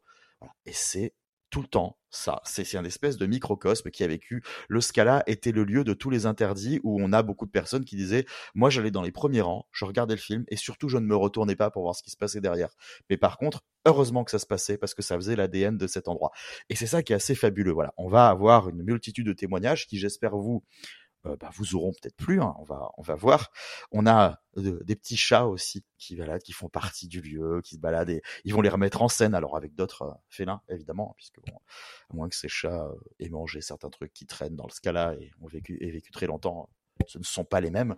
Mais voilà, on va voir plein de petites choses comme ça. Moi, le, le témoignage qui m'a particulièrement touché, et après je vais laisser la parole là-dessus, c'est cette petite mamie. Alors forcément, on voit une mamie en réalité quand on se dit, mais non, c'était le Scala, c'était il y a au moins 30 ans, 93. Donc forcément, elle était plus jeune à cette époque, mais on voit quand même une petite grand-mère, là où tous les autres intervenants, effectivement, ont l'air d'avoir 20 ans de moins qu'elle, et qui nous dit, ah ben moi, je me souviens à l'époque, je suis allé voir Massacre aux tronçonneuse, tout le monde disait que c'était excessivement choquant, qu'il ne fallait pas le regarder. Moi, j'ai trouvé ça très divertissant, je me suis bien amusé. Voilà, et ça, c'est euh, la folie du Scala. Ça m'a beaucoup fait penser à Electric Boogaloo. C'est pour ça que j'ai une énorme pensée pour Sébastien euh, quand j'ai euh, bah, proposé qu'on mette le film justement dans cette sélection. mais j'ai une préférence indirecte pour Scala, pour son côté un peu plus foutraque et un peu plus justement animé, plus que enchaînement de témoignages. On va essayer de nous faire revivre une époque et revivre une ambiance. Donc je trouve le film bien plus réussi, même s'il a quand même cette limite-là aussi, qui est de voilà, juste s'arrêter à ce microcosme et d'enchaîner d'une certaine manière quelques je laisse. Bah, je confirme, j'ai eu la, j'ai, pensé à la même chose que toi. Hein. J'ai pensé à Electric Boogaloo en regardant le film parce que lorsqu'on en a parlé dans Documenton, j'avais dit que Electric Boogaloo c'était un peu le témoignage d'une époque, euh, les années 80 à Hollywood et euh, tout le cinéma d'exploitation, on va dire le, le versant un peu sombre, euh, un peu honteux, un peu masqué de Hollywood. Bah là, j'ai envie de dire que c'est un peu ça également. C'est un, micro, c'est un lieu, euh, vraiment un lieu où se concentrait toute la contre-culture euh, de Grande-Bretagne à cette époque, un lieu euh, de débauche, de tout ce qu'on veut, mais un lieu qui avait une certaine vie et vraiment qui fait ressortir tout ce que c'était les années 70, les années 80 à Londres et vraiment, c'est ouais, on, comprend immédiatement ce que c'est, ce que c'était l'époque et ce que c'était que le Scala. Et dans la dans la mise en scène, dans le montage, dans les témoignages, dans la musique, dans le rythme global, vraiment, il y a aussi un, un parallèle avec Electric Boogaloo qui est vraiment une sorte de t'es tout le temps, c'est rythmé, t'as tout le temps des anecdotes euh, vraiment qui sont là en plus pour te faire marrer, euh, avec une musique qui t'entraîne et euh, plein de enfin qui te donne vraiment envie d'aller dans d'aller dans le cinéma. D'ailleurs moi enfin j'ai vu par exemple je suis tombé amoureux des affiches mensuelles où ils te faisaient vraiment le planning mensuel de tous les films et où tu pouvais croiser tout et n'importe quoi. Tu pouvais croiser des euh, du, du, du, Terminator avec le lendemain du David Lynch et puis je ne sais quel film sombre film d'exploitation un peu porno érotique je sais pas. Et enfin tu dis bah ouais je, là j'ai envie d'y aller tous les jours là en voyant ça et c'était vraiment euh, et du Laurel et Hardy. Et oui, tout à le fait. fan club de Laurel et Hardy qui venait faire Oui, ses séances avant euh, justement euh, le le mondo dégueulasse et enfin voilà. ouais. Et et c'est ça en fait, c'est euh, c'est un film qui comme comme Electric Boogaloo m'a filé la banane, m'a rendu content, m'a rendu joyeux. Euh, peut-être que c'est une limite après tout et que ça va pas juste pas plus loin que de te décrire c'était quoi l'époque euh, avec des témoignages etc peut-être toi tu as préféré euh, ce cas-là. Moi j'ai préféré Electric Boogaloo. Pas parce que c'est le film avec Charles Bron- pas parce que ça parle de Charles Bronson hein, je mais euh, mais voilà. Euh, non j'ai pas j'ai pas grand chose d'autre à dire si ce n'est que bah, pour comprendre un peu euh, une sorte de d'émulation, de, joie festive euh, qui d'une certaine époque qui aujourd'hui est révolue. Euh, eh bien, c'est un film à voir et moi que j'ai pris un grand plaisir à, à regarder. Silas, tu veux, tu veux prendre la main? Il faut cesser, messieurs. Ça, ça suffit. Pour ceux qui ont suivi le, le podcast sur Electric Boogaloo, effectivement, euh, bien évidemment, j'y ai pensé aussi et je vous ai dit, euh, moi j'ai envie de voir les films de la Canon après avoir vu Electric Boogaloo et j'ai commencé depuis ce début d'année. Et là, du coup, j'ai vu Scada et maintenant j'ai envie de voir les films qui étaient programmés à la Scada. Tous. ça, ça a l'air exceptionnel. Donc il faut cesser, messieurs, de remplir ma filmographie de... Non, de nombre films. d'entre eux ont l'air encore plus hardcore que ceux d'Electric Boogaloo gamin. Oui, du coup, ça m'intéresse encore plus. Euh, Parce que j'ai cet aspect-là, cet aspect sombre. On fera un documentaire sur moi un jour. Euh, Vous regardez tous les films de John Waters et Stephen Wally. Voilà, tout à fait. non mais voilà, donc oui, euh, effectivement, le, le, le, le parallèle, je l'ai fait aussi. Euh, j'ai pas, j'ai alors, j'ai pas été renversé par le film. voilà, je pense, je pense pas que ce soit son but non plus. Euh, j'ai vraiment, enfin, on est encore une fois sur. Alors, on, on parlait un peu avec euh, toute la beauté le sang versé du côté. Euh, capter la personnalité de, de Dan Golding. Je trouve que là, c'est capter la personnalité de ce qu'était euh, le Scala, de ce qui diffusait, de cette espèce de bouillon de contre-culture qui qui émergeait autour de tout ça. Euh, je trouve que le documentaire réussit suffisamment ça. À la limite, j'aurais aimé que le documentaire soit un peu plus fort et un peu plus puissant là-dessus. Euh, bouillonne un peu plus que je, je le trouve relativement sage euh, par, par moment par rapport à, à tout ce qui l'emporte et tout ce qu'on peut se pressentir de ce qu'était euh, que, ce, ce lieu de ce lieu de contre-culture et du coup je j'ai eu un peu ce regret là par moment de me dire euh, ça manque un peu de folie. c'est très marrant, c'est on a on a vraiment ce côté euh, ben voilà, tu le disais la petite mamie qui dit euh, j'ai été voir euh, attaque à la tronçonneuse etc. Massacre à la tronçonneuse. Oui, oui, c'est c'est très marrant et on a ce côté un peu euh, un peu nostalgique aussi. C'est un documentaire qui est très nostalgique de, de ce que ça a été et, euh, et tout ça. Et moi, ça me manque un petit peu plus de folie. Il me manque un petit peu plus de folie dans le documentaire pour vraiment me m'emporter et, euh, et me et me bouleverser dessus. Après, je me suis quand même renseigné et euh, ils ont sorti un livre hein, avec euh, l'en- l'entièreté des programmes de la Scala euh, euh, à l'intérieur, etc. J'ai vu que ce, ce, ce petit ouvrage était sorti et je me suis renseigné dessus.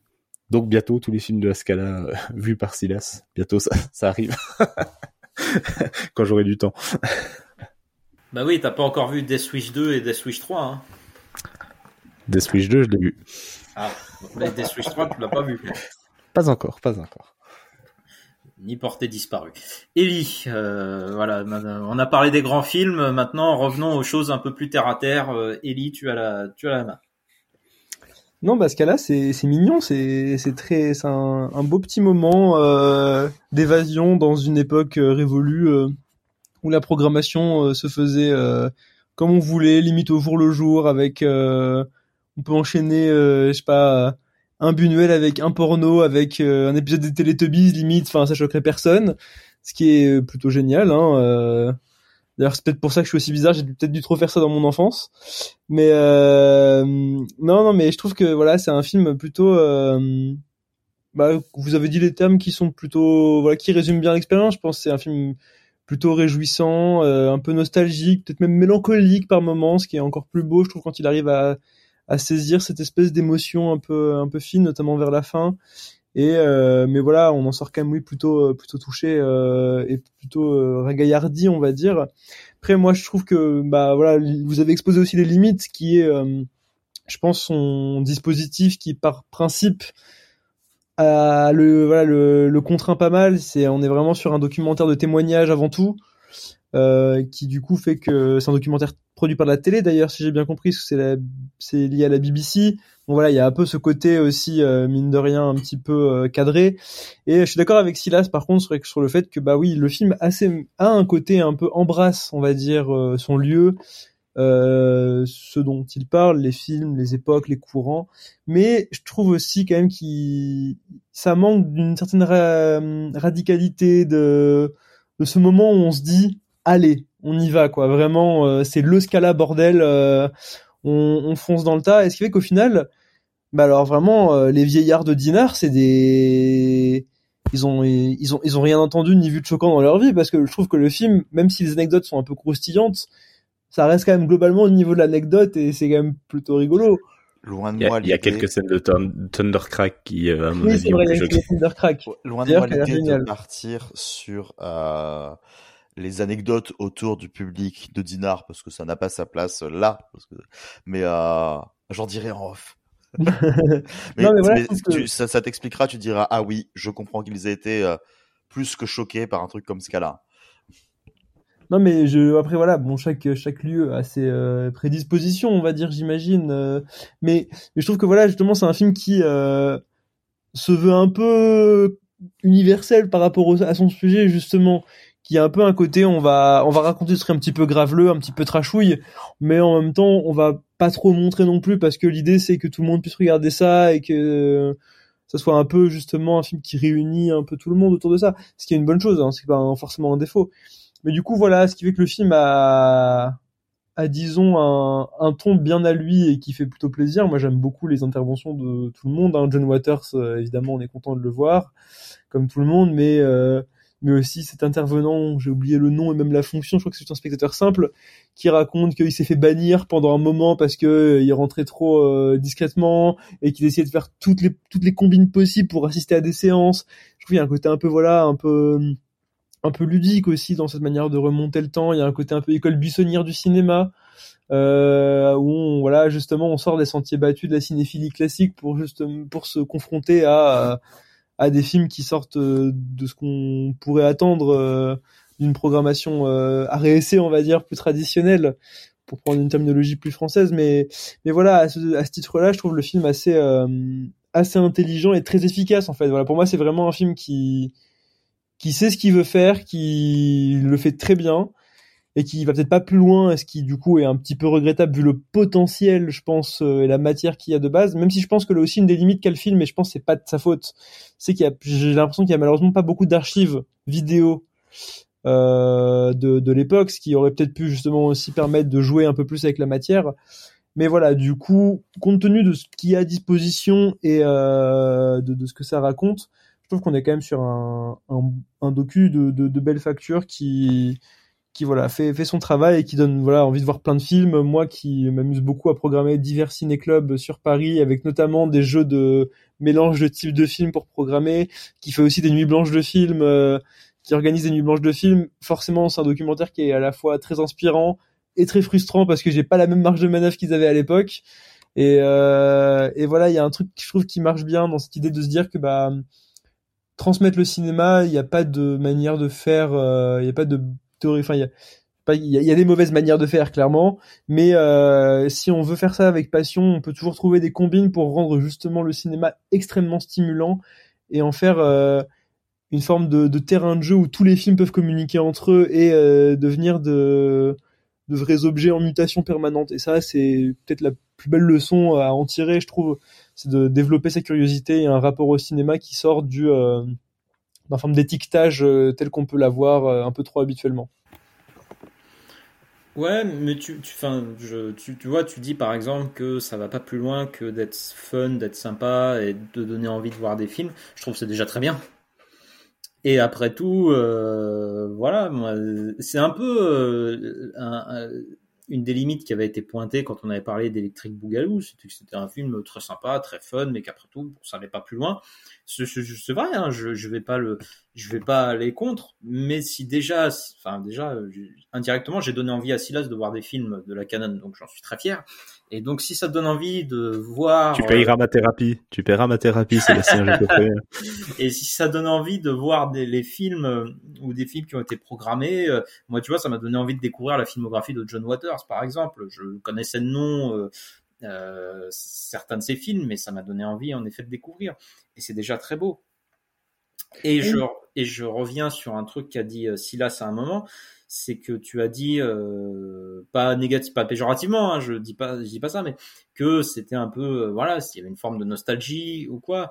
Et je me dis malgré tout, en fait, pour pas que les personnes qui vont nous écouter euh, aussi, je pense à, ça, que ces personnes ne pensent pas que c'est un film qui va dans cette vague nostalgique qu'on a depuis des années, des années, et surtout que c'est un film qui parle d'une période dans les années 80 et, et c'est la même chose pour Electric Boogaloo également, c'est de se dire ouais ok il y a une forme de nostalgie c'est vrai, mais de nostalgie de trucs que euh, qui n'étaient pas aimés par le plus grand monde, qui n'étaient pas forcément très populaires pour le plus grand monde et qui ne sont pas forcément euh, encore aujourd'hui. Euh, au-delà, au-delà du côté nostalgique, moi je dirais surtout que c'est un film amoureux. Euh, qui était amoureux de ce qu'était le, le, le, le, Scala et de ce qu'il programmait et de, de des personnes qui l'attiraient. Et peut-être plus ouais que nostalgique, c'est vraiment un film amoureux et, euh, et qui repense à ses souvenirs. C'est vraiment, euh, c'est assez joli. Ouais, non, mais c'est ça, exactement. Et, et c'est ça que je veux dire, c'est que oui, c'est facile de, de dire, de faire la nostalgie sur Star Wars, sur Retour vers le futur, etc. C'est facile, tout le monde, enfin tout le monde aime ces films. Et c'est pas une critique, moi aussi j'adore hein, ces films, il n'y a pas de souci. Mais ce que je veux dire, c'est que c'est déjà un peu plus compliqué en termes de positionnement euh, de dire, euh, moi je suis nostalgique de la période où euh, tu allais dans un cinéma, tu voyais tel film, euh, enfin la programmation de la Scala. Je voilà et et en effet, plus que la nostalgie, c'est vraiment de l'amour. C'était bah ouais, on a vécu ça et on adorait ça et on aimait ça. Et donc Thierry, tu voulais reprendre la main. Ouais, bah, bah, pour paraphraser ce que tu disais, effectivement, euh, je dirais que ça correspond. Euh, enfin, enfin, toi, tu fais surtout aussi référence, j'imagine, la, la, nostalgie des années 80, notamment de l'époque riganienne, avec euh, ben, le fait que les gens se remémorent à ces grands films d'action qu'on pourrait plus faire maintenant, sans réfléchir aussi à l'idéologie fasciste que que pouvaient mettre ces films en avant. Ce qui est pas forcément, alors, un problème si, mais euh, on peut apprécier ces films quand même, tout en reconnaissant qu'ils ont été. Là où effectivement, c'est des gens qui sont euh, qui sont amoureux, comme le dit Silas, de films euh, qui n'ont clairement aucun rapport, avaient d'autres messages, qui avaient des messages d'inclusivité. C'est assez rigolo de se dire qu'aujourd'hui, dès l'instant que tu veux représenter quelque chose de enfin voilà d'un peu progressiste en disant on va représenter tout le monde on est là oh non mon dieu c'est woke quelle horreur. Enfin va mater un film de John Waters quoi. Enfin voilà vraiment Sébastien je, je t'en conjure faudra qu'on en parle quand on aura vu des films de John Waters. Euh, voilà je veux dire à côté de enfin là on est dans dans du cinéma où les mecs qui te foutent des trucs dedans tu fais euh, ça devait faire hurler euh, les grenouilles de bénitier euh, et aujourd'hui qu'est-ce qu'il dirait quoi. Donc c'est ça c'est ça qui est assez amusant. Mais euh, mais je comprends pas. Des Switch 3, c'est très inclusif. Hein. Euh, les gangsters que des sous que des sous de Bronson, euh, ils sont voilà, hein, c'est très c'est très mixte. Hein. Ils les tuent tous, ils regardent pas la couleur. Hein. mais voilà, mais en tout cas, ouais, c'est, euh, enfin, moi, c'est, ouais, voilà, c'est ça, c'est, c'est plus cette espèce d'amour de tout ça. Et même si moi c'est un, constat que, que je ne fais pas, c'est un petit peu comme il y a un truc qui n'a pas été dit dans cette émission et je suis ravi que ça n'ait pas été dit. C'est un, truc que j'ai beaucoup entendu, c'est sur De, Humani Corporis Fabrica avec des gens qui disent oh là là, tu te rends compte, on pourra jamais refaire des films comme ça. Bah la preuve que si, on vient de le faire en 2023. voilà, et c'est euh, c'est quand il y en a qui disent oui, mais cette contre-culture là, elle est morte. Ça, c'est pas vrai non plus. Mais effectivement, elle a peut-être un petit peu moins d'écho et il fut un temps où il y avait une salle de cinéma qui pouvait la représenter sans aucun problème. Et ce qui est un petit peu moins le cas. Moi, je faisais l'allusion euh, dans ce que j'avais pu écrire dessus au, au studio Galand avec le Rocky Horror, se dire oui, c'est sympathique, ça montre ça, sauf que c'est un programme fixe, une fois par semaine. Et il y a, il y a des festivals, hein, il y a les films maudits là qui va, qui va se passer à Besançon dans pas longtemps. Il y a plein de choses qui existent encore, mais ça reste, et c'est ce que disaient Ali Catrol et Jen Gillis en interview, euh, des choses qui sont ponctuelles. Un truc comme le Scala qui disait je le fais tous les jours à longueur de journée. Effectivement, il y en a peut-être en fait qu'on ne connaît pas, mais euh, c'est une voix qui est un petit peu moins prononcée. Et juste avant de laisser la parole à Ellie qui, qui s'agite dans tous les sens, euh, il y a un truc que j'ai oublié de dire, et après on pourra peut-être aussi parler de la disponibilité des films, parce que celui-ci malheureusement n'est pas disponible en France, et surtout il va connaître une petite exploitation sale uniquement en Angleterre. Euh, ce qui est bien dommage, J'espère que le film sera disponible. C'est vrai que je l'ai découvert en festival et euh, bah, vous avez pu le découvrir. Et à ce titre-là, un petit remerciement euh, à euh, Jen Gillis et Ali Catrol qui nous ont fourni quand même euh, de quoi pouvoir le regarder parce que sinon, bah, on n'aurait pas pu en parler euh, aujourd'hui. Voilà. Je ne sais pas si notre émission va faire en sorte que le film soit distribué un jour, mais si jamais on arrive à mettre une petite pièce dans la mare euh, pour qu'il existe en terre française, parce que j'ai quand même vu des gens qui le réclamaient, qui auraient bien aimé que ça sorte, eh bien, nos pensées vont à eux. Eh bien, on compte sur notre community manager pour faire passer le message lorsque ce podcast sera en ligne. Ellie, voilà, tu veux prendre la parole, je t'en prie. Oui, non, c'était pour rebondir euh, par bah, d'abord sur ce que tu as dit euh, quand je disais euh, oui, c'est juste fun et on a envie de découvrir le film. Je suis d'accord, c'est extrêmement bien hein, comme finalité de base et on beaucoup de films n'arrivent pas à faire ça, quand bien même c'est encore plus leurs intentions que ce film. Donc je vais pas dire le contraire, ça y a pas de souci. Non, mais moi c'est juste que, je trouve que des fois le film à des moments nous laisse presque nous promet presque des choses qui ne tient plus vraiment derrière. Il y a un petit moment où le film pendant allez 15 secondes de l'animation. Et d'un coup, on se laisse à se dire, mais le film pourrait tellement se laisser aller à un petit délire qui accompagne, je sais pas, la création du programme justement là d'une page au moins en animation avec des trucs de vignettes, etc. Enfin voilà, juste des, je pensais à des petites idées comme ça où le film justement parce qu'il amorce parfois des idées qu'il ne tient pas, peut-être par faute de budget aussi, c'est très possible, hein, bien sûr, euh, ou de temps, mais du coup, créer une forme de frustration de la folie qui peut peut-être animer justement ceux qui l'ont créé, et c'est pour ça que je pense qu'il y a un petit... Euh, il y a un petit... On, on est là en mode mais allez, allez, allez au bout du délire, quoi. Franchement, cassez-nous la gueule pour de bon, et, voilà. Après, pour rebondir sur le côté nostalgique, et aussi sur un truc qui ne m'a pas chagriné parce que bon, le film n'a pas forcément pour but de faire ça et n'a pas besoin de le faire, mais c'est sur le côté nostalgique et le rapport au passé. C'est vrai que le film, on va pas se mentir, il est plutôt euh, hagiographique, c'est une sorte de déclaration d'amour, comme vous l'avez dit au Scala, et on va jamais avoir euh, très peu de nuances sur justement le fonctionnement interne de ce cinéma, les difficultés que ça a impliqué, sauf bah, dans ce qui a causé sa perte réellement, à savoir euh, l'affaire Orange Mécanique. Et ce qui est peut-être un peu dommage dans le sens où bah, c'est vrai qu'avoir un petit peu plus de, de matière sur justement euh, la, le fonctionnement de la programmation, les potentiels dilemmes, combats que ça peut apporter, euh, ça peut être, ce serait potentiellement génial parce que je j'imagine pas le bordel le monstre que c'est de programmer une salle pareille avec des films pareils. Surtout quand l'une des programmatrices est la réalisatrice du film. Oui, voilà. Et c'est un peu dommage du coup de pas avoir un peu, de pas rentrer un peu dans cette, ce questionnement qui est un enjeu crucial, notamment aujourd'hui où la programmation a de plus en plus tendance à être uniformisée, un peu standardisée par euh, bah, le flux de l'actualité, etc. Là où ce cinéma se enfin, jouait justement un tableau un peu hétérogène, quoi. Donc ça, c'est un peu un truc que je trouve aussi un angle mort, je trouve, du documentaire sur justement qu'est-ce que la programmation. Au-delà des films, en fait, voilà, le film se contente beaucoup de, on a programmé ça, mais ne dit pas vraiment pourquoi et comment à pas mal de niveaux et ce qui aurait pu, je pense, justement donner un peu une saveur supplémentaire et un truc pour euh, qu'on se dise, waouh, ok, est-ce que ça représente vraiment encore plus aujourd'hui à l'échelle de ce qu'on vit nous en tant que spectateurs de cinéma, très bien loti en France parce qu'on va pas se mentir, on a une des meilleures offres euh, au monde. Bah voilà, il y a peut-être un truc comme ça qui est un peu euh, qui est un petit peu dommage parce que c'est vrai qu'au final, bah le, le, le film euh, moi je me dis mais la programmation de ce film enfin en fait la programmation de, des films euh, de présentés en fait elle est ambiguë aujourd'hui elle est ambiguë parce que on ben, tu disais Sébastien oui euh, c'est difficile d'être nostalgique sur les films du Scala et en un sens t'as raison parce qu'il y a plein de films qui sont encore aujourd'hui très marginaux. Mais aujourd'hui je pense qu'il faut pas se voiler la face. Aussi ce qui fait qu'un quelque chose comme le Scala peut-être n'est plus trop reproduit et difficilement reproductible c'est que pour une peut-être pas la moitié mais une bonne partie des films le combat a été gagné je pense à des films comme Terminator, comme euh, voilà toute, toute cette gamme de films là un peu d'exploitation années justement années 80 qui n'étaient pas du tout considérés par un certain public à l'époque, et aujourd'hui devenu monnaie courante et une sorte de presque de, de jalon essentiel de la cinéphilie et du rapport au cinéma.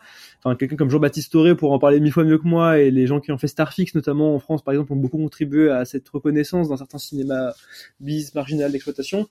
Et ce qui fait qu'aujourd'hui, voilà, je pense que hum, il y a, y, a, y a, aussi quelque chose d'intéressant lié à ça. C'est, ça, je trouve, ça témoigne d'une évolution et c'est pas non plus abordé, mais ça nous on le sait, du regard justement sur ces films-là. Euh, même quelqu'un comme John Waters aujourd'hui n'est toujours pas connu du grand public, mais voilà, ces films aujourd'hui sont quand même tous considérés. Enfin, c'est, un auteur extrêmement considéré et pas que par euh, les marginaux ou euh, les, les personnes de la communauté queer.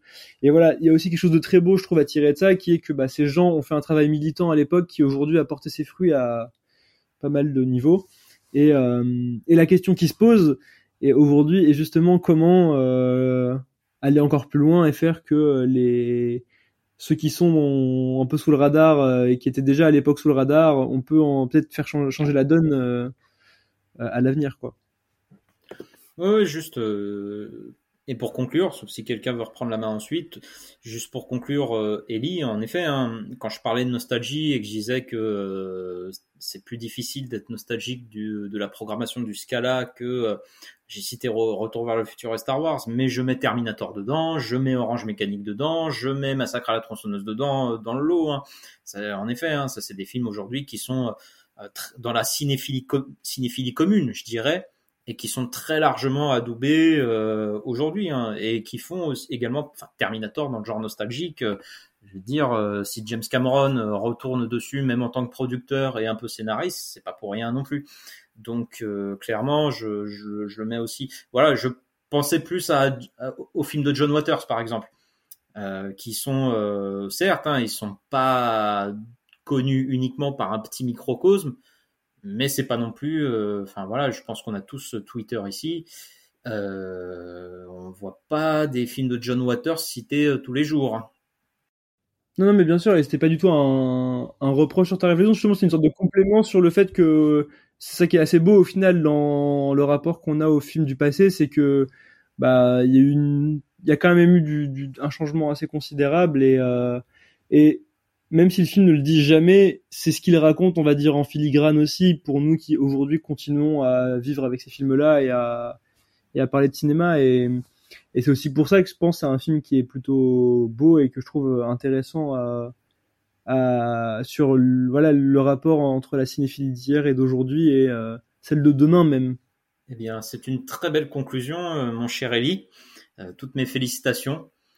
Donc, euh, Scala, euh, désolé, j'ai oublié le. Thierry, peux-tu nous rappeler les réalisateurs de ce cas-là? Parce que je les ai oubliés euh, Thierry de Pincin, voilà. Pardon. Euh, donc, alors, tu, vois la tentative de blague nulle et euh, on sait même pas si Margot gardera ça en montage. L'horreur de se dire qu'elle n'est pas là pour nous cadrer. Je lui ai déjà envoyé un MP pour qu'elle le garde pas. Hein. Ah, je, je, comprends, j'approuve totalement la démarche. Euh, voilà. J'ai fait la même chose avec la critique d'Ellie sur Jessica Kingdon. C'est une forme de regret et ça, pareil, nous pourrons le garder potentiellement au pointage. C'est que c'est un podcast où on ne fait pas, peut-être pas assez de blagues. Mais c'est vrai que quand on en fait et qu'elles sont de cette qualité-là, on comprend pourquoi on n'en fait pas assez. Euh, il s'agit donc de Jen Gillis et Ali Cattrall.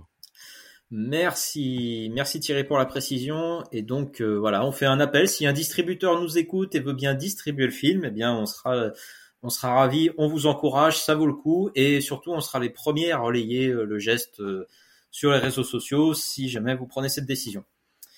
Donc merci à toutes et à tous de nous avoir écoutés. On fait un petit récapitulatif pour la liste des films qu'on vous conseille donc de voir. Donc Deumani Corporis Fabrica, toute la beauté et le sang versé, Paradis, Ascension et Scala. Cinq films donc euh, que nous avons traités ce soir avec euh, Silas. Merci Silas. Merci à vous. Avec euh, Thierry. Merci Thierry.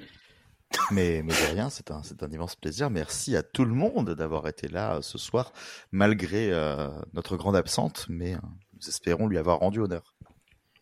Et enfin, euh, avec Ellie. Merci Ellie.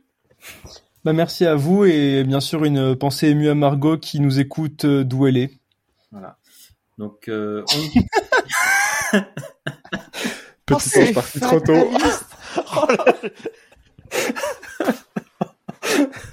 Margot, 10 déjà. C'était complètement gratuit, mais j'avais envie ce de serait, ce serait une super blague, hein, tu sais, qu'elle fout cet, cet épisode au placard et qu'elle le ressorte dans 10 ans si on existe encore, tu sais. Bon, si jamais elle veut une deuxième prise, euh, bah, merci à tous et puis bah, à très vite pour un prochain épisode de Documenton. En présence cette fois-ci, on l'espère, de Margot euh, pour euh, pour mieux blablater en- ensemble. Voilà. Ah là, c'est la version chiante un peu, hein. Ouais, bah, j'espère qu'elle j'ai fait exprès pour qu'elle regarde l'autre version. Elle gardera les deux. et puis voilà. Pour ma part, euh, voilà, j'espère Margot que tu auras apprécié euh, mon remplacement. Euh, si c'est pas le cas, bon, il n'est pas impossible que je disparaisse au prochain au prochain podcast. En tout cas, je réitère mes remerciements. J'espère que ce podcast vous plaira. Et il me reste plus qu'à vous souhaiter une, une bonne journée, bon après-midi ou une bonne soirée selon l'heure à laquelle vous nous écoutez. Et une bonne année Une bonne année à nouveau et au mois prochain pour un nouvel épisode de Documenton. Ciao, bye bye. Salut. Salut.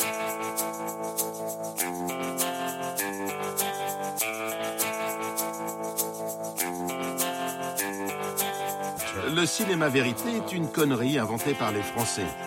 C'est tout à fait typique de ces concepts pompeux français. Ça veut absolument rien dire.